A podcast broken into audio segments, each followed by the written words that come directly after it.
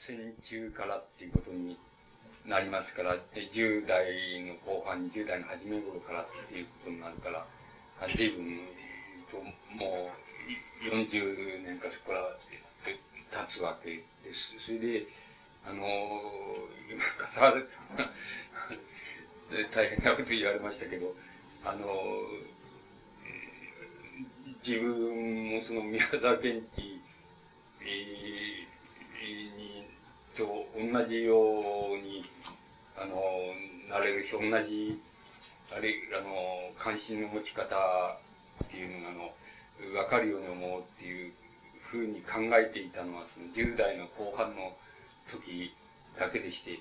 その、だんだんだんだん、あの、宮沢賢治と違って、だんだんだんだんその、堕落していきまして、で、今で、あの、何が残ってるのかって言いますと、宮沢賢治が求めたことで何が自分に残ってるかっていうのをよく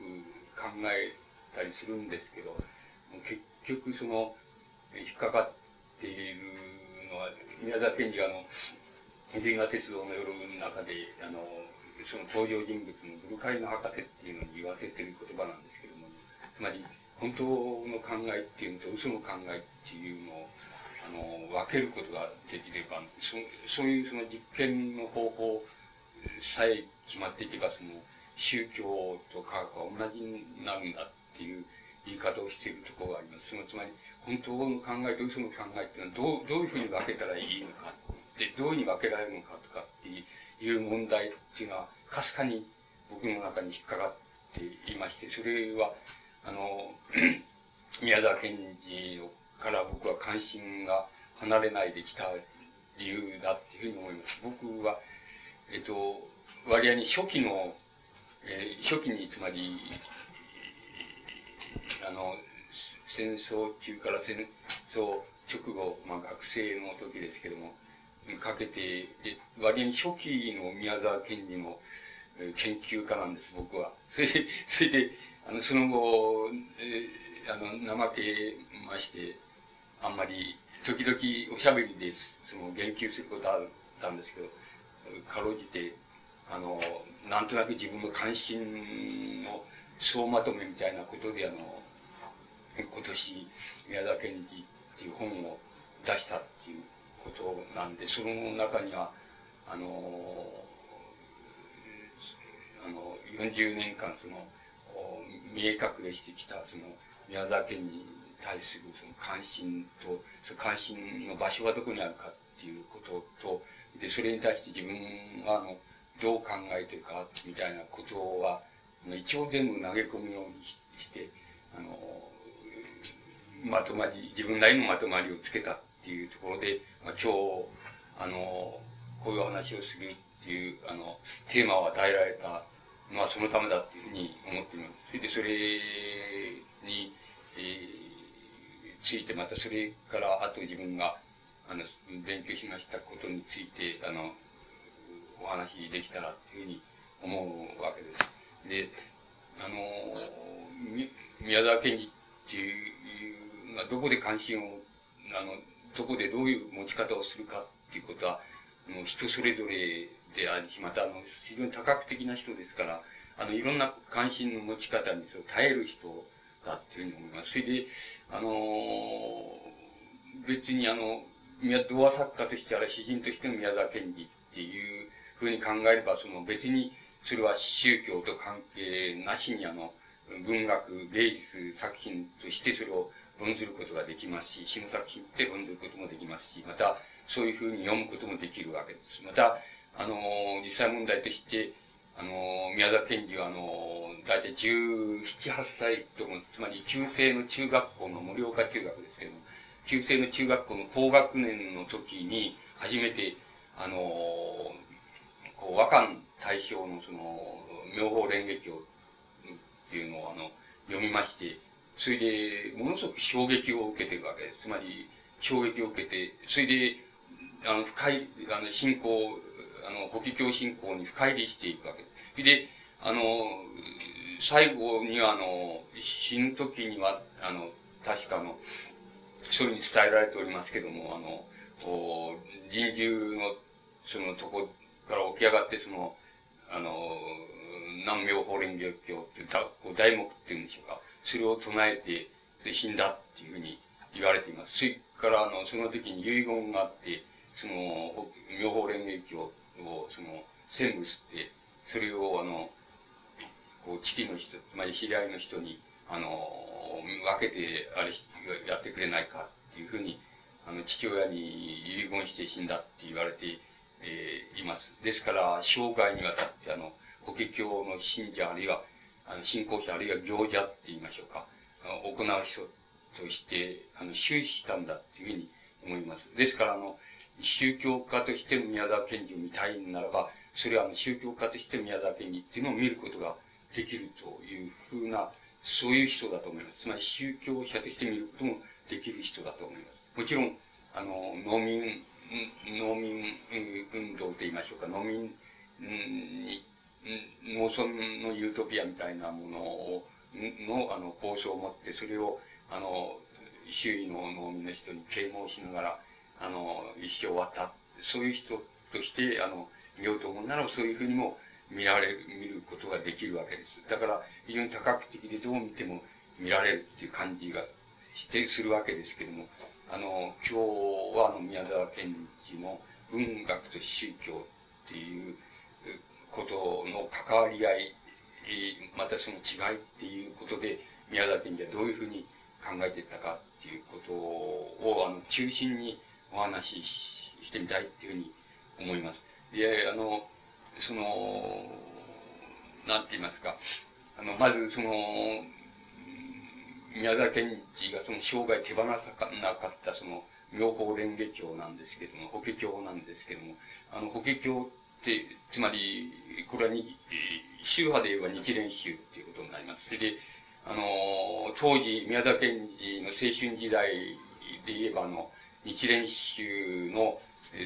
僧侶であり、あって、あの、えー、大変宗門、日蓮宗自体を改革しようっていうようなことで、あの、社会的にも、あの、大変な、あの、活動をして、それで大変な布教をした人で、あの、田中千学っていう人がいるわけですけども、あの、まあ、つまり、近代の日蓮宗の、まあ、思想家ですけども、あので、まあ、多分、あの思想家として日蓮宗的思想家として言うならば、あのこの田中千学と、それから、まあ、戦中戦後って言います、における、あのえっ、ー、と、創価学会の、その、創始者である、えっ、ー、と、牧口さんですかね。はい。その二人はやっぱり、日蓮宗の思想家として、それぞれ独自なものを、あの、持ってた人じゃないかっていうふうに思います。で、あの、宮崎にはだから、た、あの、田中地学もあの、えー、法華経を読んで衝撃を受けて、その、信仰に入っていくんですけども、その過程であの、田中地学の国中会っていうのがあるわけですけど、そこに入って、あの、布教をしながら、その、童話作品を書いていくっていうことをやろうっていうふうに考えていきます。そしておいて、あのあるところから多分、あのその田中地学の考え方っていうのを離れてい、えー、きまして、あの、直接日蓮を、あの、日蓮の、えー、妙法蓮華経に対する理解の仕方っていうのを自分の、あの、なんか基本にしまして、そして、あのその考えを進めていったと思いますけども、最後のところになっていきますと、やっぱり日蓮からもまた離れていきまして、直接、あの、自分と、あの、法華経っていうものとの、こう、なんて言いますか、対話を通じて自分の考え方っていうのを、あの、突き詰めていった人だと思います。で、あの、どこが日蓮と離れるかっていうと、それはやっぱり、あの、科学だっていうことだと思います。つまり、あの、科学ということで宗教っていうのと、あれは科学と日蓮、妙法蓮華経でもいいんですけど、日蓮宗派でもいいんですけども、それとは、あの、一般的にどこで結びつくのかっていうのは問題意識はもちろん日蓮にはありえないわけですし、また田中川地学にもなかったわけです。そそれはやっぱり宮沢賢治だけしか、その関心の持ち方っていうのはできなかったわけで、あの、そこのところで突き詰めていったっていうことは、あの、えー、宮沢賢治がもう直に、あの、法華経、理解、自分の法華経理解と、こう、を深めていったっていうことを意味すると思います。ですから、あの、非常に独自な人です。あの、つまり宗教家として見ても独自な人なわけです。で、あの皆さんは多分、その、キリスト教についての情景が、あの、あられるわけでしょうから、あの、それと対比する意味で、その、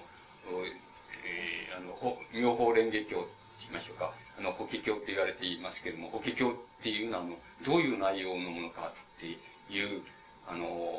ことを大雑把に、あの、ちょっとお話ししまして、それで、あの、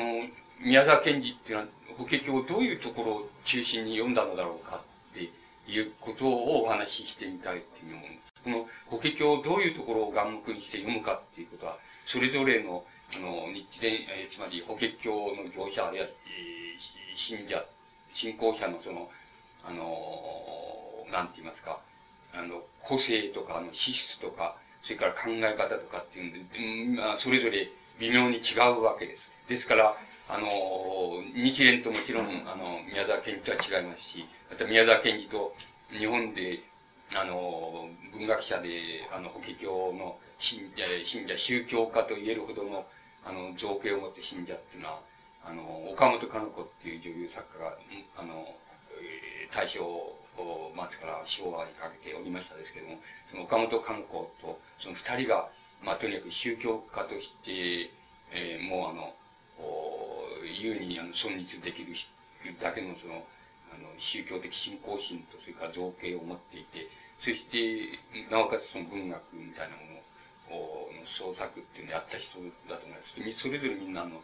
法華経の読み方が違うわけです。で、あの、仏教は全部そうですけど、仏教のうち大乗教って言われてるものは全部そうなんですけども、あの、何を、終、え最終、最高、あれ最終の目的とするかって、それは悟りを売ることっていうことだと思います。つまり、悟りを売るっていうことが、あの、最高の、なんて言いますか、目的であり、そこへどうやって到達するかっていうのは目的なわけです。で、あの、うん、法華経っていうのは、あの、どういうことを言っているかっていうと、まずその、あの、この、あれなわけです。その、登場人物が出てきまして、その、つまり、法華経っていうのは、その、あらゆるお経の中で最も、あの、優れたお経であると。それで、あの、この、どう、どこがその、それそれで、この法華経に説かれていることこそが、その、本当のあの、なんて言いますか、本当の最高の悟りに行く行く道であって、あの、それ以前に説かれていたことは、みんな本当は違う、全部間違いであるっていうことを、まず言う、言ってるわけです。つまり、宮沢賢治がよく本当っていう言葉を、うん、あの、使うわけですけども、使ってるわけですけども、その本当っていう意味合いを、あの、法華経もまた、あの、主張、内容でもって主張しています。つまり、あの、本当の法華経、あ、本当のその、悟りへの道っていうのは、あの、何かって言えば、その、この法華経に説かれていること自体がそうなんだっていうことをまず言っています。で、あの、どこが違うかっていうことなわけですけども、これは、あの、信仰のある人があの、法華経を読むのと、僕らが読むのとはまた、僕らみたいなその信仰のない人が、ない人間があの、読むのとは、あの、おのずから違うわけですけど、僕なりのその解釈の仕方をしますと、その、どこが、あの、法華経と、あの、法華経のその特徴になるか。つまり、法華経がその、これこそが本当の悟りへの道であって、それで、あの、今まで説かれているものは全部違うんだっていう、その言い方の本当っていう意味は、意味をどういうふうに、あの、理解できるかっていう言いますと、その、二つあると思います。その一つは、あの、なんて言いますか、あの、今までの悟りっていう、あの、それまで説かれていた悟りっていうものは、あの、その、個々の人間、こ、この個人がその、なんて言いますか、修行を重ね、そして、あの、修練を重ね、その力を尽くして、あの、信仰して、そして、あの、自分が要するに、あの、個人としてその完成した悟りの道へ行くっていうのが、あの、悟りだっていうふうに思われてた。ところがそれはそうじゃないんだっていうこと、つまり、ことをあの、初めて法華経が主張していると思います。で、つまり、あの、本当の悟りっていうのは、あの、個々の人が自分で、あの、こう完成して、自己完成していって、その悟りへの道へ行くっていうこととは、まるで違うことなんであって、その、つまり、万、つまり万人がですね、つまり、どのような境遇で、どんな場所にいる、社会のどんな場所にいる人にとっても、つまり、同じで、万人がその悟り、最高の悟りへ行く、その道っていうのは、あの、つけられなければ、本当の悟りじゃないっていうことをまず言ってると思います。つまり、今の言葉で言えば、つまり一種の大衆化っていうことなんだと思うんです。つまり、あの、自分自身が個人として完成した悟りに達するっていうことをは、あの、本当の悟りじゃないんだ、ないんだと。その本当の悟りの一部分でもないんだと。つまり、あの、それは、あの、悟りと思われたけど、それはそうじゃないんだ。で、あの、その、万人が要するに、どんな場所にいる人からも、あの、その最高の悟りへ行く通路っていうのが、あの、つけられるっていうのは、それが見つけられて、ちゃんとつけられるんだっていう道を、あの、こう作っていかな、いけなければ悟りじゃないんだっていうことを、あの、一つ言ってることが、あの、法華経のあの、用紙だと思います。が、もう一つあると思います。もう一つは何かって言いう、あの、この、言いますと、その、どう言ったらいいんでしょうね。あの、つまり、あの、それを、つまり、悟りがない、その本当の悟りを持ってない人に対して、その、あの、お前その間違っててるから、その、間違ってると。だからこういうふうに、こういうふうにしなきゃダメだっていうような言い方って言いますか、そういう、その、うん、なんて言いますか、道の付け方っていうのはまずダメなんであって、要するに、あの、なんだかわからないけれども、あの、万人がその通れる道が、あの、どんな境遇にいる人にとっても、つけられていたっていうふうに、一人でにそうなっていたっていうふうに、その、道がつけられなかったら本当の悟りじゃないって言ってい、い、あの、言います。つまり、あの、その二つが、あの、法華経が主張しているその本当の悟りだっていうふうに、あの、この内容から見て、僕らが、こう、内容を冷静、冷静っていうのか、不審者の目で見て、あの、感じられるのはその二つだと思います。つまり、その二つが、あの、法華経の、あの、重要な用紙だと思いますし、また法華経が、あの、本当の悟りとは何かっていうことに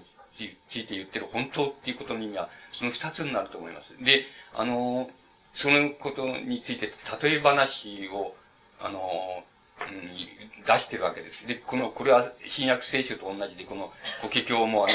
えー、物語として読むならば、あのこれはあの、比喩の物語です、だと思います。つまり、あの、例え話でできてる物語だっていうふうに思います。これは新約書もある意味でそうなんで、あの、例え話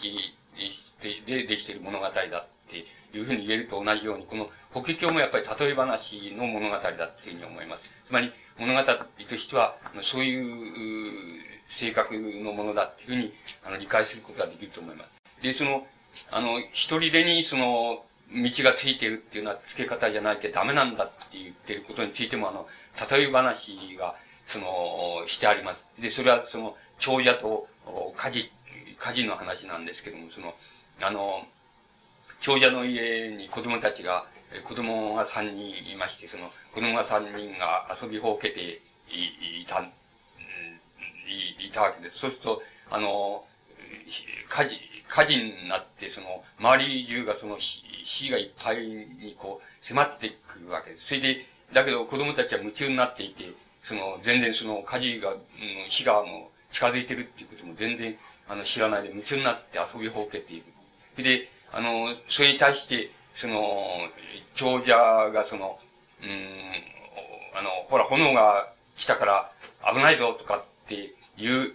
言い方をしても、その子供遊びに夢中になっているその子供を、その、振り向かせることができないわけです。それで、あの、それから自分がその、えー、なんて言いますか、急いでその炎のくぐり抜けて、それで、えー、子供たちを一人ずつ引っ張り、炎から引っ張り出してきて助けるっていうような、そういうやり方しても、えー、その三人が三人、その、うん、助けられる、一人助けられて、あとの二人は、あの、炎に巻かれてしまうっていうようなこことになるかもしれない。それが一人助けられるかどうかもわからない。して、どうするんだっていう場合に、その、お例え話がしてありまして、その、かねてからその三人の子供は、まあ、一人は牛車が欲しいっていうふうに言ってた。一人は鹿車が欲しいって言った。一人は羊車が欲しいってあの、言ってたっていうことを、あの、思い出しまして、その、んで、あの、向こうに、その、牛車と鹿車と羊車が、を、あの、ちゃんと、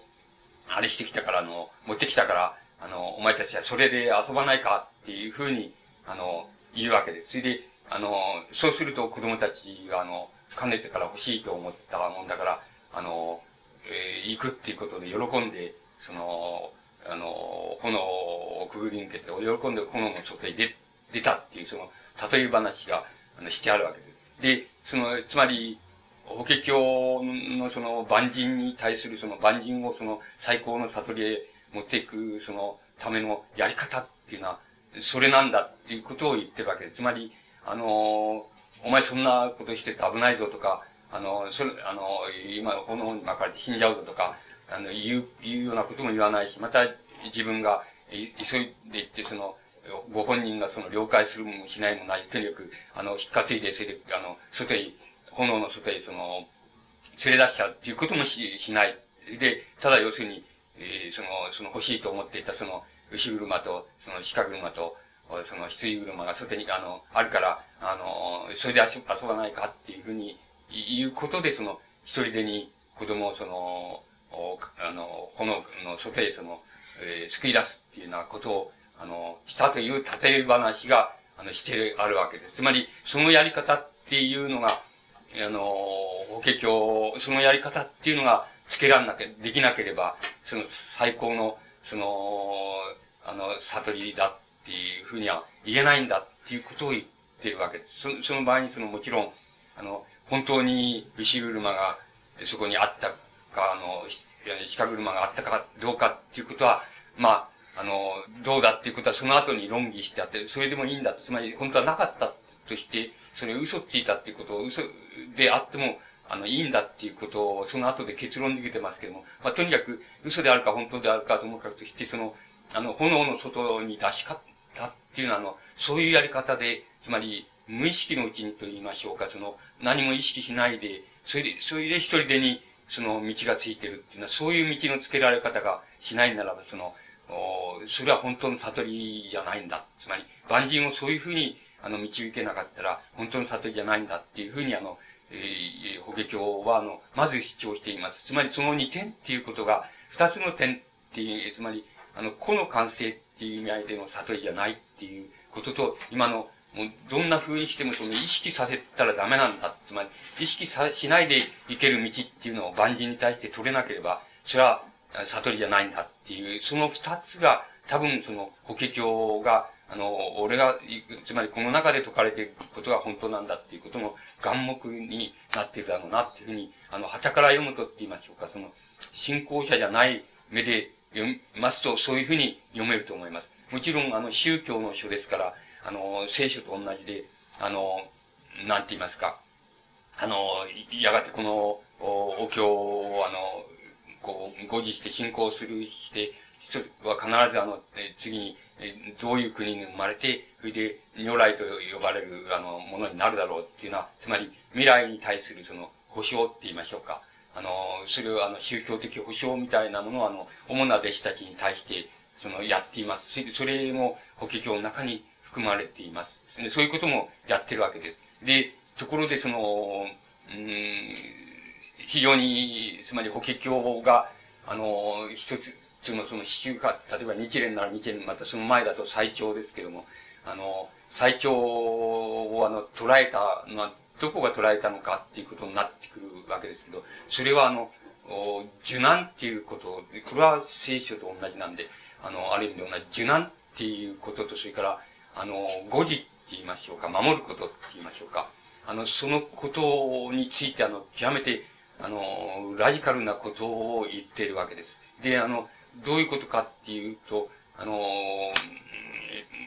あの、後の世でその法華経を、あの、の中のあの、一つの言葉でもいいし、一つの下の言葉でもいいんだけども、その下の言葉を聞いて、聞いたときに、その、それを喜んで聞く耳を、あの、開くことができる、できるならば、あの、その人は、あの、必ず、要するに最高の悟りへ達することができるっていうことを、あの、えー、だんだんその中断になってきます。つまり、一番クライマックスになっていきますと、そのことをやっぱり断定的に、あの、断言しています。その法華経自体は。つまり、あの、この経をその、もう、たとえ一つの言葉でもいいから、その、あの、聞いて、そして、喜、聞いて、聞く耳をもを開いて、そして喜んでそれを聞くことができるならば、必ず最高の悟りへ達することができるっていうことを、これで、あの、この中で言い切っています。それからもう一つ言ってることは受難っていうことなんですけども、あの、それも極端なことを、あの、際どいことを、あの、言い切っています。それは、あの、この後世において、つまり、あの、この教を、その、誤字する者は、必ず、あの、人から妬まれたり、恨まれたり、それから誹謗されたり、もっと、あの、極端な場合には、あの、登場っていう、刀と杖っていう、登場っていう言葉を使っていますけど、つまり、あの、そのために処刑されたり、つまり首を切られたりっていうようなことが、あの、あり得る、あり得ると。だけれども、あの、それでめげなければ、めげないで、それを、この、故郷を誤字するならば、やはり最高の里で行けるんだっていうことを、あの、えー、やっぱり言い切っています。で、あのー、まあ、こう、だんだん宮沢賢治のあれに近づいていくわけですけども、あの、そうしますと、その、まず、その、あれなんですけど、日蓮なんですけど、あの、日蓮は、あの、どういうふう、ど、どこで法華経を、あの、読んだのか、つまり、どこを主体にして読んだのかっていうことなんですけど、今のあの、受難っていうことを主体にして、法華経を読むわけです。で、これはあの、法華経の13、13章目に漢字本っていう、あの、進めるっていうことと持つっていう、あの、手に持つの持つですけど、漢字本っていうのがありまして、あの、そこに書かれていることなんですけども、あの、日蓮はその受難っていうことを中心に、あの、法華経を読むわけです。つまり、あの、これをごじ、この経をご実施、ご実施、その、お守るものは、あの、えー、その、必ず末世においては、その、人からあの、誹謗されたり、妬まれたり、残言されたり、あるいはもっとひどい時にはその、登場を加えられたりっていうのは、えー、そういうことになること,、えー、ことがあり得るんだって、それでも、あの、これを誤字、えー、誤字しな、しなきゃいかんっていう、その、ことが書かれているわけですけども、あの、日蓮はそこで、あの、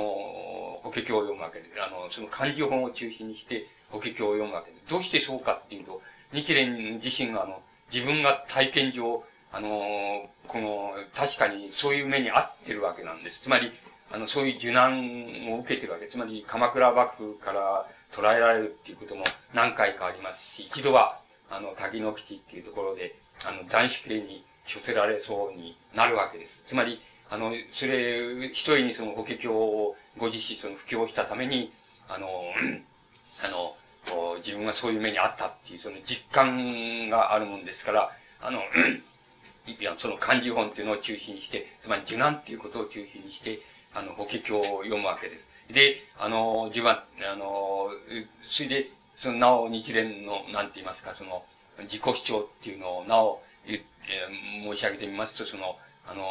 つまり、法華経っていうのを、あの、あらゆるお経のうちで最良のもんだっていうふうに、つまり、法華経に書かれている内容と同じように読んだのは、もう、日本では、あの、最長、つまり、勉強大使ですけども、天台宗の、日本天台宗の宗祖ですけども、あの、勉強大使最長だけだっていうことを言ってるわけです。それから、もちろん中国の天台宗の思想である、地義っていう人がいるわけですけども、あの、この天台大使と言われてるんですけども、この地義と、それからその伝教大使だけがその法華経を法華経に書かれているあの内容と同じような意味合いで読んだのはこの二人だけなんだ。あの、だけれども、よくよく考えてみる。それで自分はその最長や地理に比べて、あの、仏教についてその、仏教についてその、あの知識とか、それから、あの、修行とか、そういうのは、この二人に比べたらもう千万分の一にも、あの、及ばないんだけれども、ただ要するに、あの、漢字本を元にして、つまり、受難っていうことを元にして、その、法華経を読めたのは、やっぱり自分がただ一人なんで、これは最長もあの、地理も、それは読めなかったんだ。あの、うん、あの、自分だけがその、この受難っていうことを中心に、あの、この、つまり漢字本っていうのを中心にして法華経を読めた、読めた人間なんだって。後の人は、つまり、えー、日は、あの、激しい人ですから、あの、空海から、その、始まって、つまり、信号宗の空海から始まって、その、あの、浄土宗の法然とか、その弟子たちっていうのに至るまで、あ全部もう、クソみそに、あの、やっつか、あの、否定し、悲観するわけです。特に、ひどいのは、あの、広く批判したのは、つまり浄土宗です。つまり、法然とその門下っていうのに対して、あの、クソみそに、あの、批判してるわけです。こういうのは、こうこういうやつは、あの、全部仏教の末世には必ず現れてくる、その特人でありっていうのは、つまり、あの、僧侶だか、あの、在俗だかわからない、えー、ようにして、それで、戒律を守るわけでもなく、修行するわけでもなく、ない、ないやつで、それでただ、えー、その、念仏唱えればもう、上でいけるみたいなことを、民衆に言いふらしている。こういうのはもう、もう、うんその、下道だっていう、下道、下道でこんなのは末世になったら必ず出てくるやつなんだっていう否定の仕方でも、口を極めて否定して、あの、いるわけです。それで、あの、で、ほとんど否定、空海も、弘法大師ももちろん否定さ、していますけど、最長だけなわけです。で、結局、しかし、究極のところに行って、その受難っていうことを中心にして、法華経を読めたっていうのは、読読めて、あの、ちゃんと実感的に読めたのは自分だけなんだっていうふうに、日蓮は、あの、言っています。まあ、もっと言いますと、もっとに、あの、新約書の、聖書の主人公と似てることも言ってるわけです。つまり、あの、それなのに、それなのに、つまり、あの、この自分の受難のところにある、えっと、いかなるその、なんて言いますか、救い出して兆候も、それから、あの、この良き兆候も出てこないと、つまり、ますます、あの、苦しい目に遭うばっかりだと、そうすると、これは、あの、善、善なる神は、あの、この国からもう去ってしまったんじゃないのだろうかっていう、もう、あの、絶望的だっていうようなことを、あの、ちょうど新約書の主人公と同じようなことを、日蓮もやっぱり言っています。で、あのその、それがあの、日蓮の、あの、法華経に対する読み方なわけです。その読み方が多分、また逆に言いますと、あの、一つの日蓮宗っていうのを一つの宗派として、あの、しかも相当激しい宗派として、あの、こう、なんて言いますか、蘇生させたものだっていうふうに思います。本当は、本当はあの、あの、日蓮宗っていうのは天台宗と同じなわけですから、つまり最長と同じなわけですから、一種の復興主義って言いましょうか。復興主義的仏教な、あの、宗派なわけなんですけども、つまり、あの、他の新、鎌倉新仏教、つまり道元にしろ、その、親鸞にしろ、鎌倉、あの、幕府の、時代の、その、新宗教の教祖たちはみんなあの、何よりあの、国家、国家がどうあるかとかいうことよりもあの、何よりも個人の、人間の救済だ、個人の救済だ、あるいは万人の救、修行の救済だ、あるいは大衆の救済だっていうふうに考えたんですけども、あの、日蓮だけはそうじゃなくて、復興主義で、あの、国家仏教としての面を決して、あの、つまり、天台宗、つまり最長と同じような面で、あの、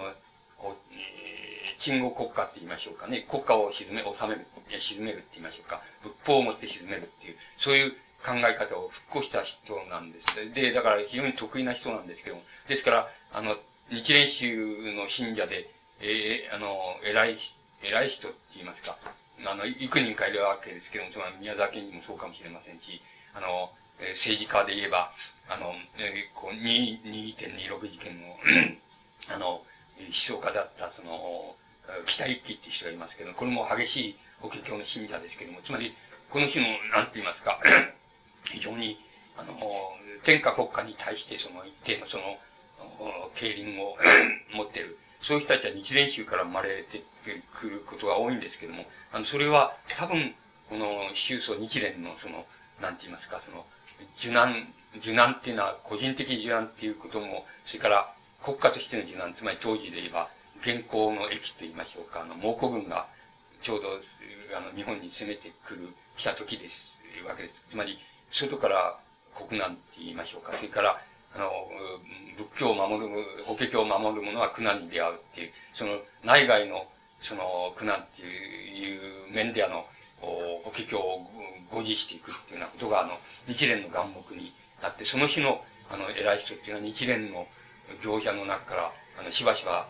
あの、日本の近代史の歴史の中でも現れてきて、あの、いるというふうに思われます。で、あの、さて、その、あれですけども、あの、国中会の田中地学もやはり、あの、まあ、日蓮主義者ですけども、日蓮の、まあ、実証暗黒論みたいな、どちらかっていうと、そういう、鎮、鎮護国家と言いましょうか。あの、国家転化っていうものをに対するその、あの、仏法の心構えって言いましょうか。そういうことを割合に、あの、前面に出した人ですから、宮沢賢治もそこから入っていったことは確かなんですけども、あの、本当に、あの、なんて言いますか、あの、法華経を自分なりに読むようになってから、あの、後の宮沢賢治っていうのは、あの、どこで、あの、法華経を読んだかっていう、まあ、あの、そんなことはちっとも言ってないんですけど、あの、推、あの、こちらでその推測、推察していきますと、これはあの、十、あの、14章目か、つまり漢字本の後なんですけど、14章目にその、あの、安楽行本っていう、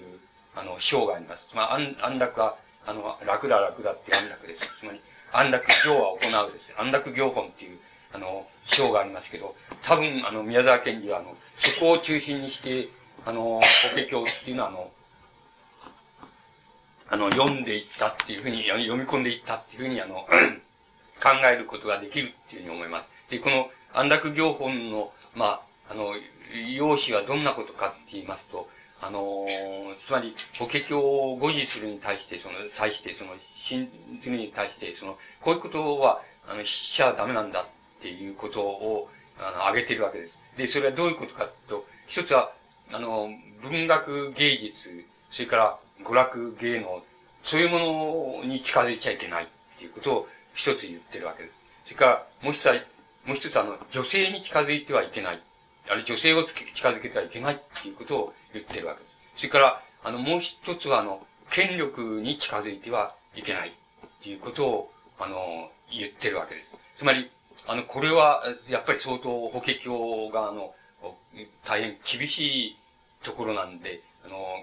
こう、厳しく要要請しているところなわけです。っていうのは、あの、法華経はもともと自分自身でそういうことを書いていますけども、自分たちは、自分はその、自分、このお経はその、要するに、菩薩に説かるべきお経なんだって、あの、一般人に説かるべきお経なんじゃないっていうことを言ってるわけです。つまり、あの、ですから、初めから高度なって言いましょうか、仏教でいう高度な、本当に高度かどうかは別として、その、仏教でいう高度な要求を、あの、際どくやっています。で、あの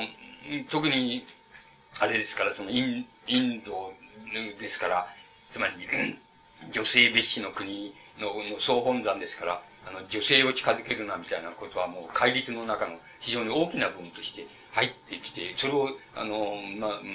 真真正面からそれを主張しています。それから、あの、権力に近づいちゃいけないっていうことを、あの、主張しています。それから、あの、もっとも宮沢賢治にとって答えただろうなと思えることは、要するに、あの、文学芸術とか、あの、娯楽芸能とかっていうようなものに近づいてはいけない。あるいは近づけてはいけないっていうふうに、あの、言っています。そうすると、あの、よ くよく考えていますと、その宮沢賢治っていうのは、あの、17、8歳、つまり法華経に読んで、その、感銘を受けて、こう、受けた時から、あの、最後まで、あの、文学っていう、初めは単価でしたけれども、あの、文学、つまり童話とか詩とかっていうものから、あの、遠ざかったことはまず一度もないんです。あの、つまり、初めから終わりまで、あの、その、法華経の信仰と、それから文学芸術の創造っていうことは、あの、自分が、あの、終始、あの、並行してやめなかったことなんです。そう、そうしますと、あの、法華経信者である、その、宮沢賢治はこの安楽行本について、あの自分なりの、なんて言いますか、解決の仕方って言いますか、文学芸術に近づけな、近づけるなっていうふうに、あの、言ってることと、あの、自分がやってることとの間に、その、一種の乖離が、離反があるわけですから、この離反については、あの、宮沢賢治は終始一貫、あの、考えたはずです。考えた挙句に、あの、それでもあの、文学芸術をあの、童話、あるいは詩の作品っていうような形であの、終わりまでやめなかった人、やめなかったわけです。そうだとしたらば、この安楽行法に対する自分なりの一定の読み方っていうのを、あの、宮沢賢治が確実していたっていうふうに考えるのが極めて、あの、こう妥当だって言いましょうか、当然なような気がいたします。と、それをどういうふうに解決したかっていうことが、あの、あるわけです。あの、を、あの、どういうふうに見たらいいかっていうことになるわけです。つまり、えどういうふうに解決したんだろうかっていうふうに、あの、うん、こう、考えていくことで、宮沢賢治の、まあ、あの、童話とか文学、あの、詩とかっていうの世界に近づくっていう、あの、問題が、あの、出てくるような、意味に思います。そうすると、あの、一番、あの、なんて言いますか、あの、一番通俗的に考えやすいことは、要するに、あの、こう考えることつまり、えっと、文学芸術をもって、まあ、確か文学芸術とか、そういうものに近づけてはならんとか、近づいてはならんっていうふうに、あの、法華経には説かれているけれども、しかし、あの、法華経の信仰に人々を、あの、こう、引き入れるって言いますでしょうか、その、勧誘していくために、あの、童話や詩を書くんだっていうふうに考えれば、あの、まあまあ、非常に、え通俗的に通りが良くて、まあ、ゆる、まあまあ許されることなんじゃないかっていうふうに考えたというふうに思えば、まあ、一番通俗的には考えやすいわけです。で、あの、確かに宮沢賢治の、あの、童話の作品で、ごく少数ですけれども、あの、そういうふうに言えないことはない。つまり、これは、あの、人々をその、法華経の信仰に、こう、組み入れるって、勧誘するっていう意味合いを含めて書いてるっていうふうに言えなくはない、あの、作品がないことはありません。しかし、皆さんがご、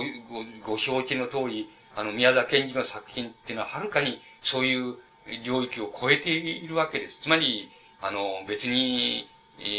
ー、人々を信仰に引き入れるっていうモチーフを持って書かれていようがいまいが、あの、これを読んだ人が受ける芸術的感銘は全く感銘としても独立しているものだし、この芸術的感銘をついてもし、何かが、を感じることがあるとするならば、その無形のものがあるとするならば、それは宗教かもしれないっていう形でならば、あの、宮沢賢治はその、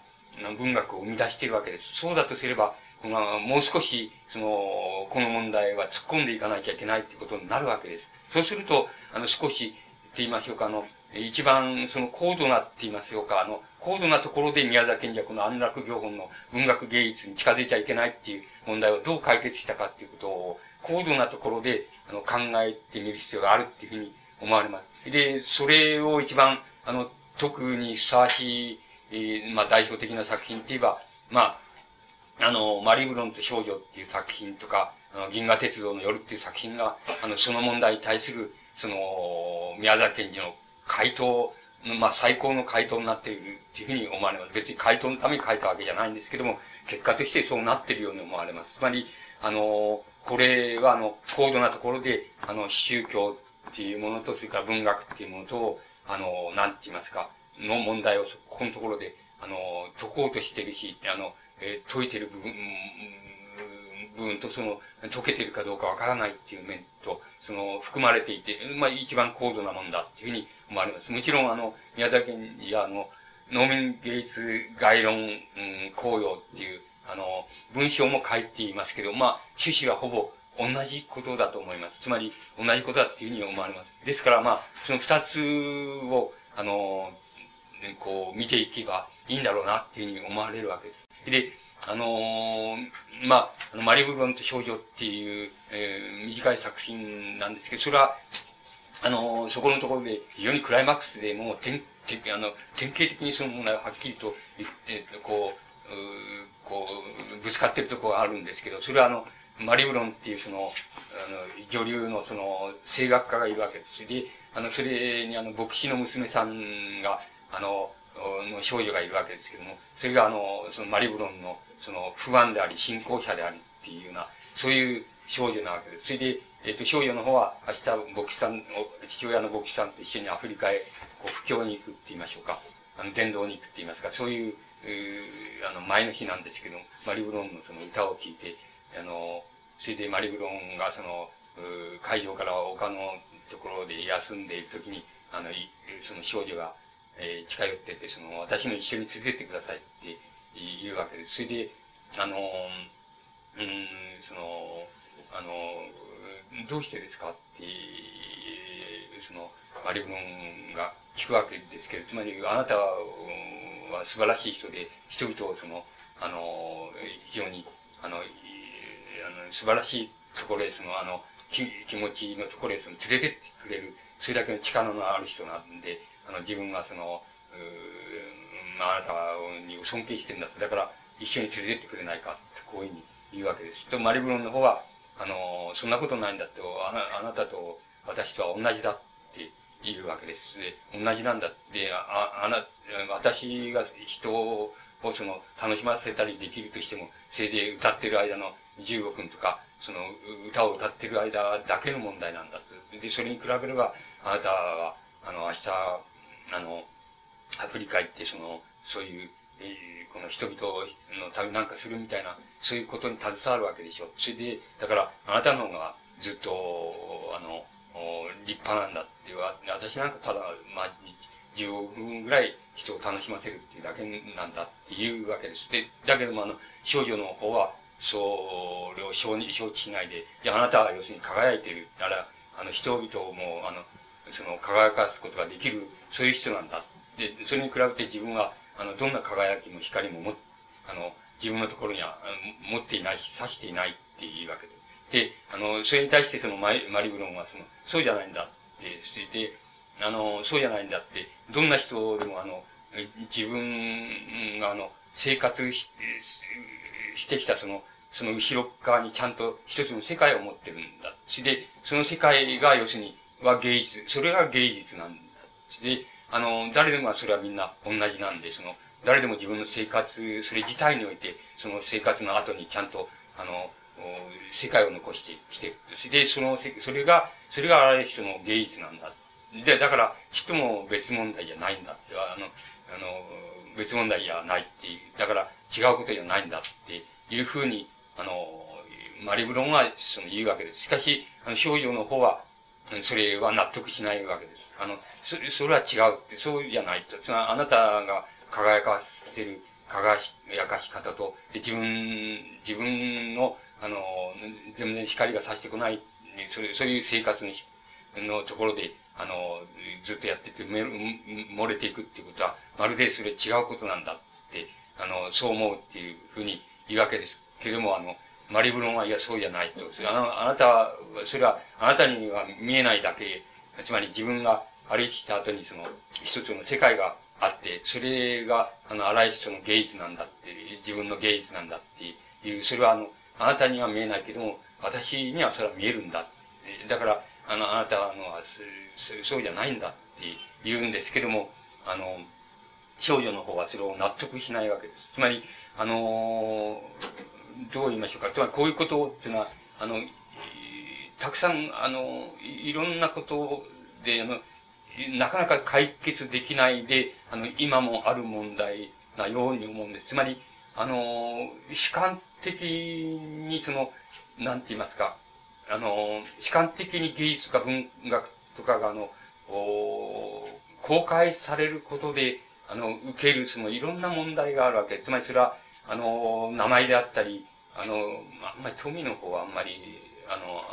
当てにはならんのですけど、えー、まあ、えー、あの、名前であったり、富であったり、その、賞賛だったり、名誉であったり、あの、あと、また逆で、逆に批判であったり、罵倒であったりとかっていうのはあるわけですけども、つまり、あの、そういうことと、そうじゃない、えっ、ー、と、ただの、普通の、ただの生活者っていうものとは、あの、もし、あの、芸術に対する考え方として、その、生活それ自体において人は誰でも、その後ろにその一つの世界を残すもんだって、その世界が芸術なんだっていうふうに、あの、芸術っていうのをそういう考え方をしようとしまいと、あの、その、なんて言いますか、あの、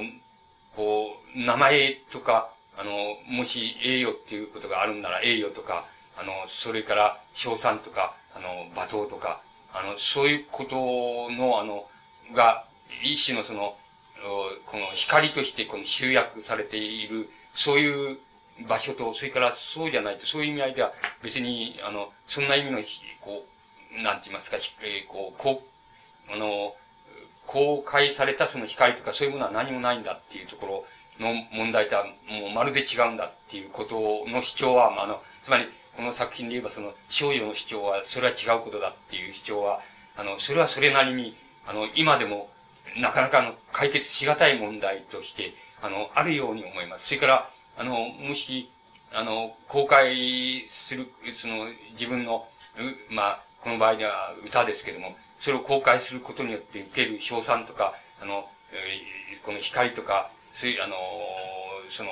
なんて言いますか、罵倒とか、そういうものっていうものに対して、その、あの、その、ご本人がその、なんて言いますか、それを気持ちよいものと心よいものと感じたり、その、あの、ひどいもんだっていうふうに感じたりする感じ方っていうのは、あの、やはり、あの、そういうことがない、その、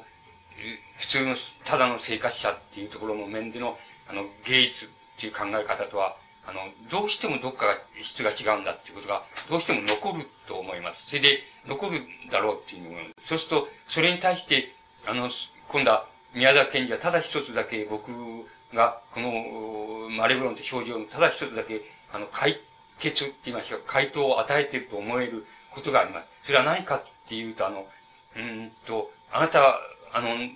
つまり、あなたは別に、まあそういう言葉じゃないですけど、あの、私と一緒に来なくたって、あの、来るっていうことなんかあんまり、それはあんまり意味がないことだ。その意味がないことのもう一つの、あの理由として、つまり、あの、根拠として、あの、私は要するに、あの、あなたがいる、あの、あなたがいるところ、そのところに私はいつだっているんですっていう言い方をしているわけです。つまり、あの、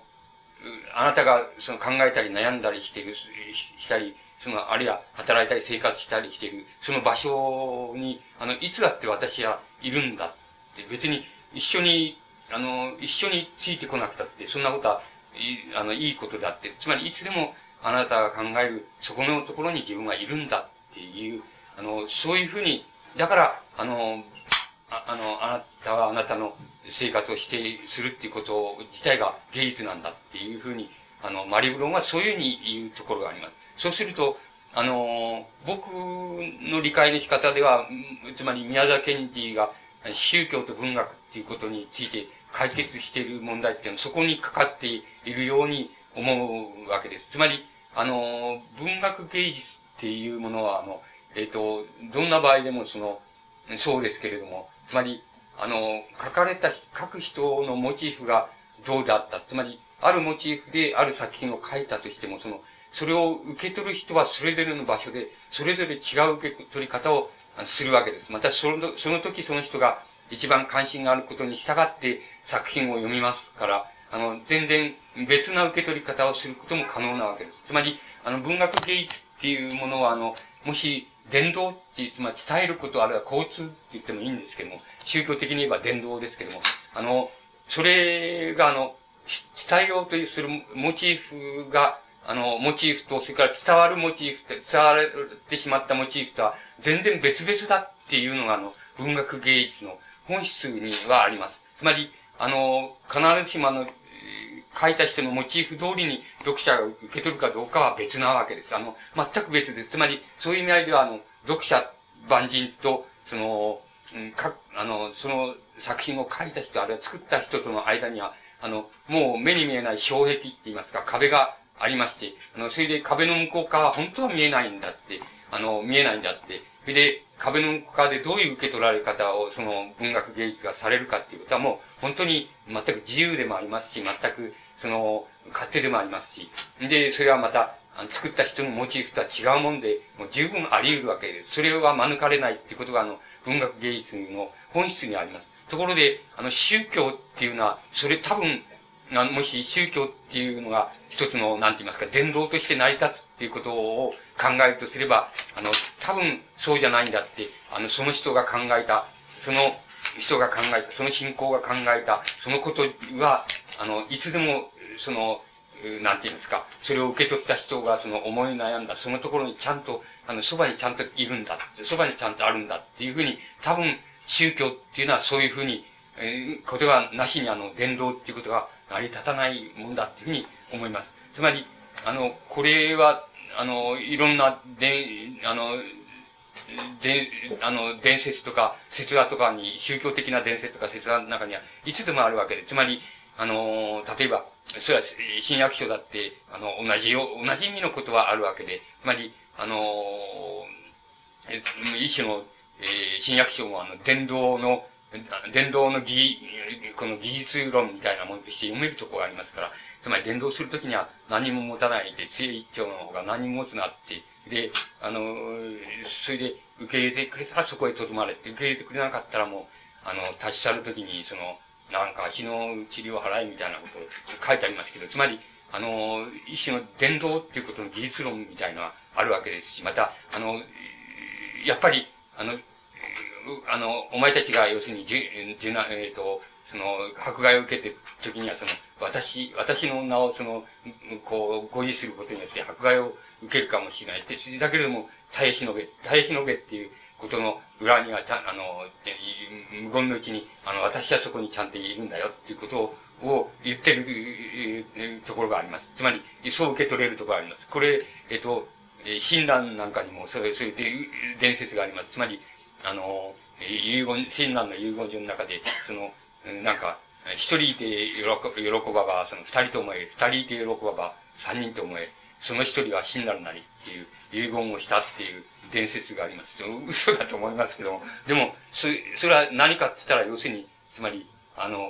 あなたたちが要するに悩むんなら、あれ喜ぶんならば、あの、その喜んでる時に、あ私もそこにいるんだっていうふうに思ってくれっていうことだと思います。それはやっぱり宗教的な伝道っていうことの、なんかやっぱ本質にある問題なように思います。だから、あの、マリブロンがその、マリブロン、あの、少女に対して、つまり、いや、あの、私はあなたがいる、いる、あの、いつでもそ、そこにいる、いるんですっていうふうに言ったときには、つまり、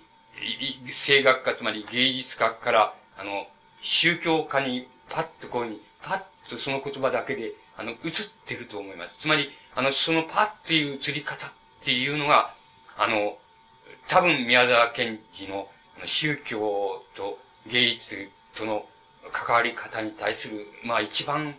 つまり最高の解決の仕方だったろうなと思うわけで。つまり、その映り方、一見すると何でもないようなわけで、つまり、けれどもよくよく考えると、あの芸術文学っていうのは、お前が、あの、俺の作品を読んでくれたら、読んでくれたらそこには私はいつでもいるんだよっていうことは、文学芸術は言えないのですが、あの、絶対的に言えないわけです。つまり、それは文学芸術ってどう受け取られるかっていうか、全く自由なわけですし、全くそういう自由な受け取られ方しかされないもんなわけですけども、あの、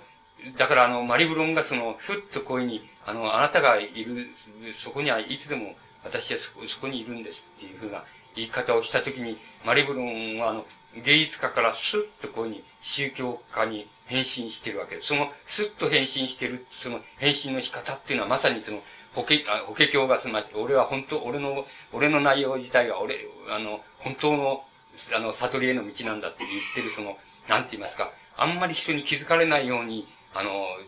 ちゃんとその、その万人がそう行けるっていう道を、あの、ちゃんとつけられなきゃ本当の悟りじゃないんだって言ってることと、ちょうど宮沢賢治が同じことをそれでやってると思うんです。つまり、あの、お前はその俺のその、うん、文学芸術、あるいは声楽、つまり歌を、あの、どう聞こうが、それはお前の自由なんだっていうのは、うん、あの、文学芸術の立場だとすれば、あの、いや、そうじゃないんで、あなたが、あの、いる場所にはいつでも私はいるんですっていうのは、やっぱり宗教なわけで、その時に、マリブノンはスッとこう、一人でに宗教にこう変身していると思う。で、その変身の仕方っていうのは、ものすごく理想的な、つまり、法華経が説くその理想の変身の仕方です。つまり、宗教のあり方っていうのが、あの、そこで、あの、宮崎賢治では考えられていると思います。つまり、そこが、僕らが、こう、追い詰めていきますと、宮沢賢治のあの、宗教と芸術ある文学についての考え方の、あの、一番、あの、高度な、あの、解決の仕方みたいな風に、あの、理解の仕方みたいな風に、あの、なっていると思います。で、あの、もう一つ、その、もう一つ問題があります。それは必ずしもあの、宗教、つまり信仰自体とはあんまり関わり、あの、直接には関わりないことですけれども、あの、倫理っていうことがあります。あの、倫理っていう問題が宮沢賢治にあります。あまた、宮沢賢治の作品にあの、宗教的じゃなくて、倫理的な上層っていうのが、あの、しばしばその作品の中に出てきます。で、この倫理っていうことは一体何なのかっていう、あの、ことがあるわけです。で、宮沢賢治の倫理っていうのは、やはり、あの、この、あの、法華経で言いますと、法華経の中にあの、お多分二十章だと思うんですけども、あの、えー、上不行菩薩本っていうのがあるわけです。つまり、上不行菩薩っていう、あの、人のあの、こう、自責って言いますか、を書いた、あの、が書かれた章なんですけども、上不行菩薩本っていうのがあるんですけど、それが多分、あの、宮沢賢治のあの、人理、あの、芸術、あの、作品の中にあるその、宗教までいかない、宗教的要素までいかないその倫理っていうものとして、ある問題のあの、お要だと思います。つまり、上不行菩薩本っていうのが、宮沢賢治にもう一つ、副次的でありますけれども、引っかかったところなんじなんじゃないか。つまり、そこで法華経を読んだとか読まざるを得なかったっていうことがあったんじゃないかというふうに思われます。で、あの、上不行菩薩本っていうのはどういうことかと、あの、上不行菩薩っていう、あの、お坊さんがいるわけですけど、そのお坊さんっていうのは、あの、あんまり、その、悟りを開くために、あの、座禅をしたり、それから、あの、修行をしたりっていうようなことを、とか、お経を読んだりっていうようなことをあんまり、あの、しない人なわけです。ただ、それで、ただ、人と会うと、会うときにはどんな人に会っても必ず、その万人ですけど、万人、どんな人に会った、会ったときでも、その、その人に、を、不死をがんで、それで、あの、あなたはやがてその、あの、菩薩に、菩薩になれる人だし、それから、その最高の悟りに、その、達し得られる人だから、人なんですって言で、だから、あの、自分はその、あなたを礼拝するんだっていうふうに、どんな人に出会っても、その、礼拝だけしかしないっていうのは、あの、上不行菩薩。この、その上不行菩薩っていうのはそうなわけです。で、あの、なんて言いますか、あの、これはあの、別に人を選んでじゃなくて、どんな人に会っても、それしかしない、あの、人、お坊さんなわけです。で、あの、それ以外のことは何もしない。それで、あの、それはまあ、あの、最、えっ、と、一番簡単な、わかりやすいところで言えば、あの、宮沢賢治の動画の中に、割合に虐げられた人とか、差別された人とか、弱小な人とか動物とか、そういうものに対する一種のシンパシーと言いますか、同情心みたいな、あの、シンパシーみたいなのが作品の中に、あの、こう流れているっていう、そういう作品がありますけども、それらも非常にわかりやすい、あの、なんて言いますか、わかりやすい倫理だと思うんです。あの、で、だけれども、あの、最高、宮沢賢治が最、こう、描いてる最高の倫理っていうのは、あの、そういう、それほどわかりやすいもんじゃないっていうふうに思われます。それは例えば、あの、僕、本の中でも挙げたんですけども、あの、例えば銀河鉄道の夜の中で、あの、えっ、と、鳥を取る人っていうのは出てきます。で、あの、鳥を取る人って途中から乗り込んできて、あの、列車に乗り込んできて、それで、あの、主人公であるジョバンニとカンパネルラのそばへ寄ってきて、その、いろいろ話しかけたり、その、あの、この、鳥は美味しいですよ、なんて言って、分けて食べさせてくれたり、から、あなた、切符切りに来ると、あなた、どんな切符だっつって、で、ジョバンニがその、あ、あの、持ってる切符を見て、あ、あなたのは素晴らしい切符だって、すごいんだっていう、その、どこへでも行ける切符なんだっていうふうに、あの、こう、簡単し、感心したり、あの、えー、そうかと言って窓から、ああの、列車から降りて、また鳥を取るところを、あの、こう、実演して、また帰ってきたりとかっていう、なんて言いましょうか。ごく普通、えー、こう、いる、その人の良い人ですので、まあ、幾分かその、うん、ずるさを持ってる、も持ってるし、商売人でもあるっていうのは、そういう、あの、ごく普通の人のイメージですけども、あの、そう、そういう、そういうに、あの、なん、もう、とても一人で、あの、はしゃいだり、一人で、あの、その鳥を分けてくれたり、あの、一人であなたの切符は素晴らしいとか言ってみたり、あの、どこまで行くんですかって聞いてみたりって、あの、善意を振りまいたり、あの、人の良さを振りまいたり、あの、こう、する、それごく普通のイメージなん、の人なんですけども、つまり、ストジョバンニとカンパネルラが、あの、やや当惑気味にその、応答してる、あの、対応しているわけです。で、そのうちに、あの、鳥を取る人は先に、ふって消えて、あの、列車から消えてしまう。して、消えた後で、その、ジョバンニが、その、俺、あの、自分がその、あの人と、あの、なんとなくその、話したがらないような、避けてるような、あの、感じをいつでも持った。それで、なんか避けてるっていうことの中には、なんか軽いその、侮りと言いましょうか、その、侮りみたいなのもその中に入っていて、それで、なんとなくその、うん、なんか七面倒なこと言われてるような感じがして、その、なんか、あの、うまく応答しないで、あの、しまったけども、あの、それはダメ、間違ってたなっていうには、もっと、もっともっと、あの、ちゃんと親切に、あの、話、会話に応じて、あれしていくべきだったなっていうふうに、あの、こう、突然その、反省するところがあるんです。それで、あの、